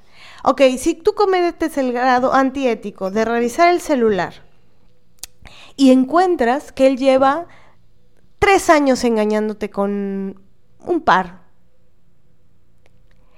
cuando tú, porque obviamente si tú lo encuentras y se supone que tú no tenías que haber buscado, pues ahí siempre hay una encrucijada de cómo le voy a decir, decir que sé sin que sepa que revisé. y ahí está el, ¿no? Ahí te, te, pues, te encierran. Ok, entonces, claro, el dolor de que te estén engañando por tres años es mucho más grande, entonces lo revelas. Te revisé el celular y me encontré esto, ¿qué pedo? Y muchas veces, en muchas escenas de la vida real, pero también de la ficción, el tema no se convierte en el engaño consuetudinario, consuetudinario del tipo mintiendo, este, incluso poniéndote en riesgo a nivel físico, ¿no? Este, por la cosa de enfermedades venéreas, condón, bueno, nada de eso cuenta. Todo el tema se centra en que él está muy ofendido Incluso no quiere hablar del tema porque tú cometiste el gran acto antiético del mundo mundial de haber osado revisarle el celular. Y es como, a ver, a ver, a ver, a ver. Ahora sí, como, como función mata ensayo, este, infidelidad mata revisada de celular. O sea, em, entiendo, por eso no es que estoy reivindicando ni diciendo no es antiético revisar, no, sí, tiene un grado de antiética, pero hay veces que no te dejan alternativa porque esconden, porque te mienten, porque ocultan, porque hacen estrategias. Entonces, ok, te, bancas tu responsabilidad de ser antiética revisando el celular, encuentras algo, se lo dices y él hace darbo y te la voltea y te dice, aquí tú eres una mierda porque tú me revisaste mi privacidad, porque tú hiciste eso. Y entonces el tema ya no es que él engañó. Y resulta que luego una termina incluso pidiendo perdón y sintiéndose muy mal, casi como si hubiéramos cometido un crimen por haber revisado el celular. Y sus tres añitos de engaños, y que continuarán, ya y claro, ya después, pues porque tampoco, ¿no? Ya después sigue la plática, ya te hiciste la cabeza, ya tienes los ojos hinchadísimos, tú ya estás agotada diciendo, ya pediste incluso perdón, pero sigues queriendo hablar del otro. Entonces ya ahí a las tantas de la madrugada, bueno, él ya dice, bueno, sí, lo siento, no, sé que no debí, este, pero pero no sé cómo llegamos ahí, ¿no? Entonces te responsabiliza o cualquiera de sus mamadas o sus mentiras. Y no sé, pienso que son tan hábiles de voltearlo todo y pienso que a veces sí está bien si es el paso final, no para obsesionarte y perder tu vida y tu tiempo revisándole, si es el paso final que tienes que dar como un trampolín para irte de ahí, hay que hacerlo. A veces no queda de otra. Sí, creo que siempre hay demasiada confianza en ellos, por todos los lazos que se van construyendo, por toda la entrega de nosotras, por toda la parte que nosotras ponemos, ¿no? Muchas veces malamente, pero muchas veces incondicional, ¿no? Es decir, cuando nosotras eh, otorgamos nuestra confianza a ellos y es muy fuerte porque muchas veces podemos confiar más en ellos que en otras mujeres, porque cuando los confiamos en ellos, los voy a decir esta palabra, bueno, no la voy a decir porque se puede malinterpretar, pero cuando hay una confianza profunda en ellos, no hay misoginia, ¿no? Entonces cuando confías en una mujer, siempre hay, de alguna forma, pues tienes que trabajar tu propia misoginia, ¿no? La que tienes internalizada y contra otra mujer. Entonces, ¿no? La tienes que revisar constantemente, por no decir todos los días, ¿no? Pero en el caso de, de un hombre, no está esa misoginia, o sea, no hay... Es decir, lo que quiero decir es no hay un odio per se contra él porque hay un sistema estructural que lo avala odiar a los hombres. Ojalá lo hubiera, pero no lo hay. Y entonces es muy doloroso, ¿no? Porque cuando tú das toda esa confianza y jamás te esperas que te van a golpear, ¿no? Jamás esperas que te van a hacer daño de esa forma tan cruel.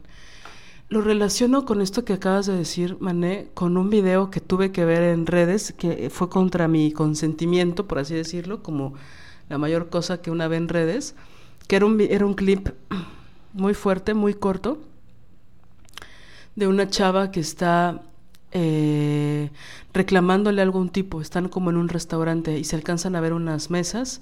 Está un tipo observando, intuyo que hay otro que está grabando y hay una barra, ¿no? Son muy blancos, son como noruegos o algo así. Yo creo que son como europeos, pero no importa, son gente así, ¿no?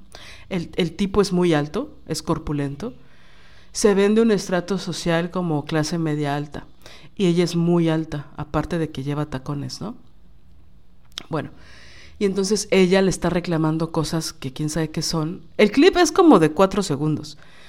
Le está reclamando muy fuerte y se le acerca mucho. Ella tiene el cabello largo y en algún momento ella le da una cachetada a él, al, al tipo con el que está discutiendo. No se le acaba de dar la cachetada cuando el tipo le le responde con un puñetazo. Es tan fuerte el golpe que le da que la noquea. La avienta dos metros y hace que la chava choque con la barra y se caiga, ¿no? Se queda, se da un sentón, digamos. Absolutamente noqueada. Ella no está en sí, o sea, como que empieza a mover la cabeza, pero no sabe qué pasó. Todo eso en cuatro segundos. Entonces ella le reclama, tal. Entonces yo pensé, digo, fue súper fuerte de ver, ¿no? Y a veces que estás haciendo así el scroll down y de repente te aparece eso. Y yo pensé, ¿por qué ella le dio la cachetada, ¿no? No para criticarla, sino lo que pensé fue, ella no vio la dimensión de su crueldad de él. Intuyo que ella no imaginó la cantidad de fuerza que él iba a ocupar contra de ella. Y esto tradúzcanlo en un chingo de contextos, ¿no? Cuando te quieren quitar a los hijos, cuando te quieren quitar tu casa, cuando te quieren chingar en tu trabajo, te roban tus ideas, cuando se apropian de tu trabajo también, ¿no? Es decir, una no intuye el nivel de crueldad. Entonces, evidentemente el tipo no solo es más pesado que ella, sino era evidente que el tipo sabe pegar, o sea, ¿no? Es decir, yo sé que los hombres tienen más fuerza, la chingada y todas esas cosas que se dicen, y que son verdad en algunos contextos, en algunos casos sí. En este era muy evidente que él era mucho más fuerte, mucho más grande que ella, a pesar de que ella era muy alta. Pero era evidente que él tenía una técnica. O sea, le da un golpe brutal. O sea, la tienen que llevar a emergencias, ¿no? Y entonces yo pensé, claro, es que ella se atrevió a gritarle así y se atrevió a darle la cachetada porque ella no pensó que este güey le iba a contestar con tanta crueldad. Y eso es algo que nos pasa muchas veces. Yo creo que ella intuía que el pendejo se iba a enojar, el tipo ya estaba molesto, ¿no? Como que se estaba conteniendo el ojete, pero después se vengó. Sabía que probablemente no se iba a dejar de la cachetada, sabía que tal vez se iba a cubrir con los brazos el rostro. Lo que ella no sabía es que le iba a contestar con esta fuerza. Ahora yo pienso, cabrón, si tú puedes golpear con esa técnica y con esa fuerza, ¿por qué ocupas tanta fuerza contra ella? Pudiste haber ocupado el 10% de esa fuerza y te lo hubieras quitado de encima y no le hubieras hecho daño. ¿Me explico? Sin pegarle. sin pegarle. por supuesto. O sea, pudo haber ocupado el 2% de esa fuerza sin, o sea, no me refiero a lo, lo pudo haber aventado, no, no, no, no, no. Pudo haber ocupado el 10% de su fuerza sin tener que aventarla y mucho menos darle un puñetazo en el rostro. Es decir, se notaba que sabe manejar su fuerza porque el, el golpe que le da si no es un boxeador profesional, por lo menos sí se ha dado unas buenas madrizas un chingo de veces. Entrenando. o no sé, mafioso o pandillero o no tengo idea, ¿no? Es decir, porque he visto a tipos golpear que no son pro y que se defienden, porque se han peleado desde los 10 años, pero se nota que no saben pegar, se nota que no saben pelear. ¿no? Y hay otros que sí saben porque vienen de un barrio donde tuvieron que defenderse muchos años. Es decir, hay unas distinciones, pero de lo que les estoy hablando es otra cosa. Este tipo, sin duda, sabe golpear. Entonces pudo haber ocupado mucha menos fuerza para decirle a ella, tranqui, ya, para. Bueno, esto lo menciono porque pienso y por supuesto estoy intuyendo lo que esta chica pensó porque ni la conozco, ni sé quién es, ni la entrevisté. Pero siento que es algo que hacemos la mayoría de las mujeres. No pensamos que nos van a responder de esta forma. Y estamos con la guardia abajo porque de entrada ni sabemos pelear. No sabemos defendernos. Y luego hasta critican a las que te defienden, pero bueno, ese es otro podcast, pero bueno. ¿Me explico? Entonces, tú no sabes y es muy fuerte porque cuando ellos responden y te noquean de forma simbólica, y te pueden quitar tu casa, te pueden correr de tu trabajo por culpa de estos güeyes, o te pueden quitar a tus hijos. No es que una sea tonta, no es que una sea idiota, ¿no?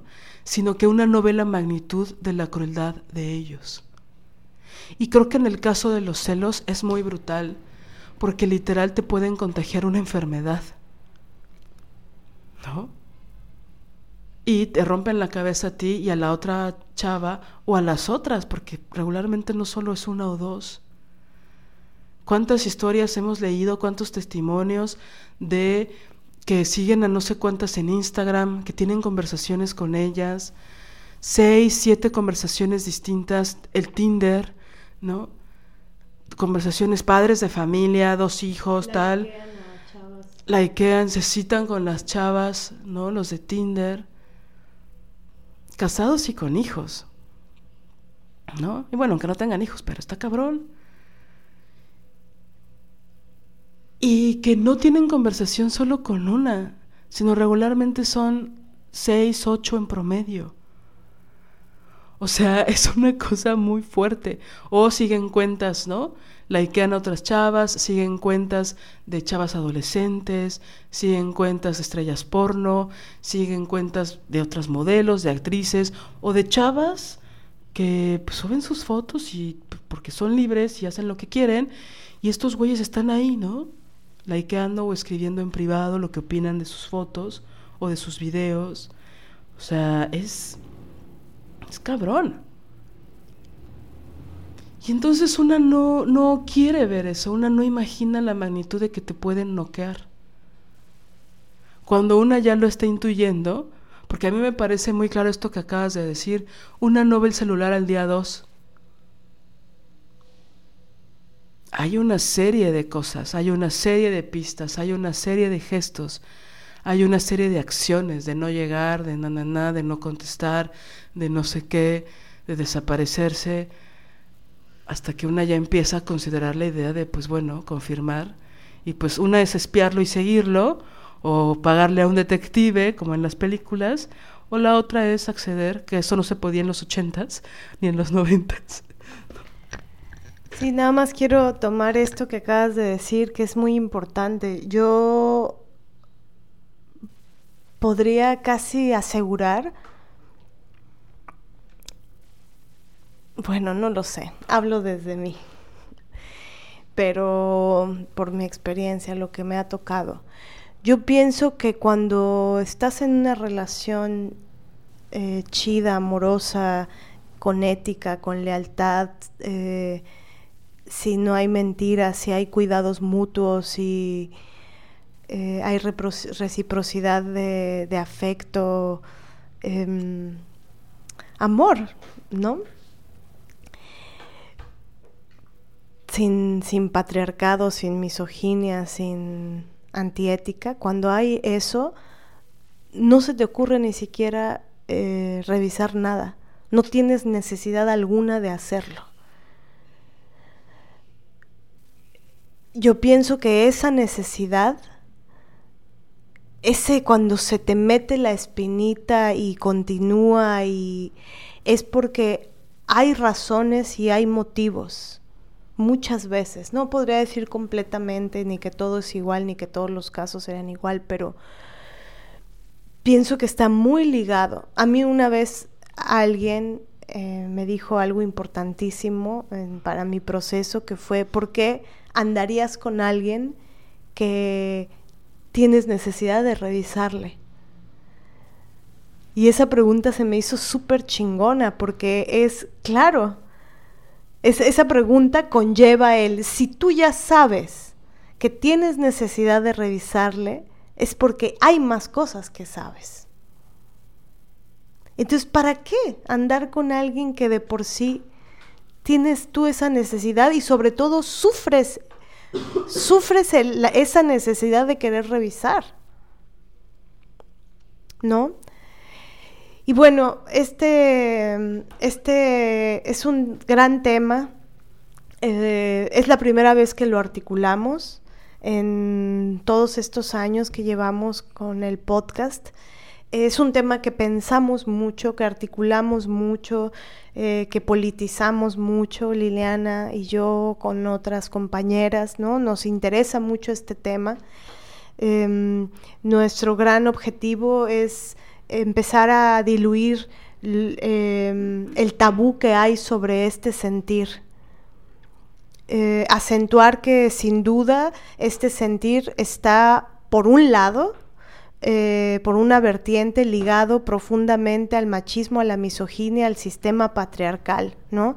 Que eso es lo que siempre se, se obvia, se hace como que no existe, como que como que no tiene nada que ver ese sentimiento con el sistema patriarcal y con la miseria de los tipos y sus deshonestidades. Y este episodio también está encaminado a acentuar eso, acentuar que sí. Y también eh, diluir como la idea de que los celos son solamente cultura, ¿no? Solamente eh, proceso, em, sí, cultural, sistémico, porque también hay ciertas posturas posmodernas, progresistas, las que promueven mucho el tema de la poliamoría, este, en donde te dicen prácticamente tú tienes que lograr, si tienes celos, entonces una relación con una sola persona es lo que no está bien.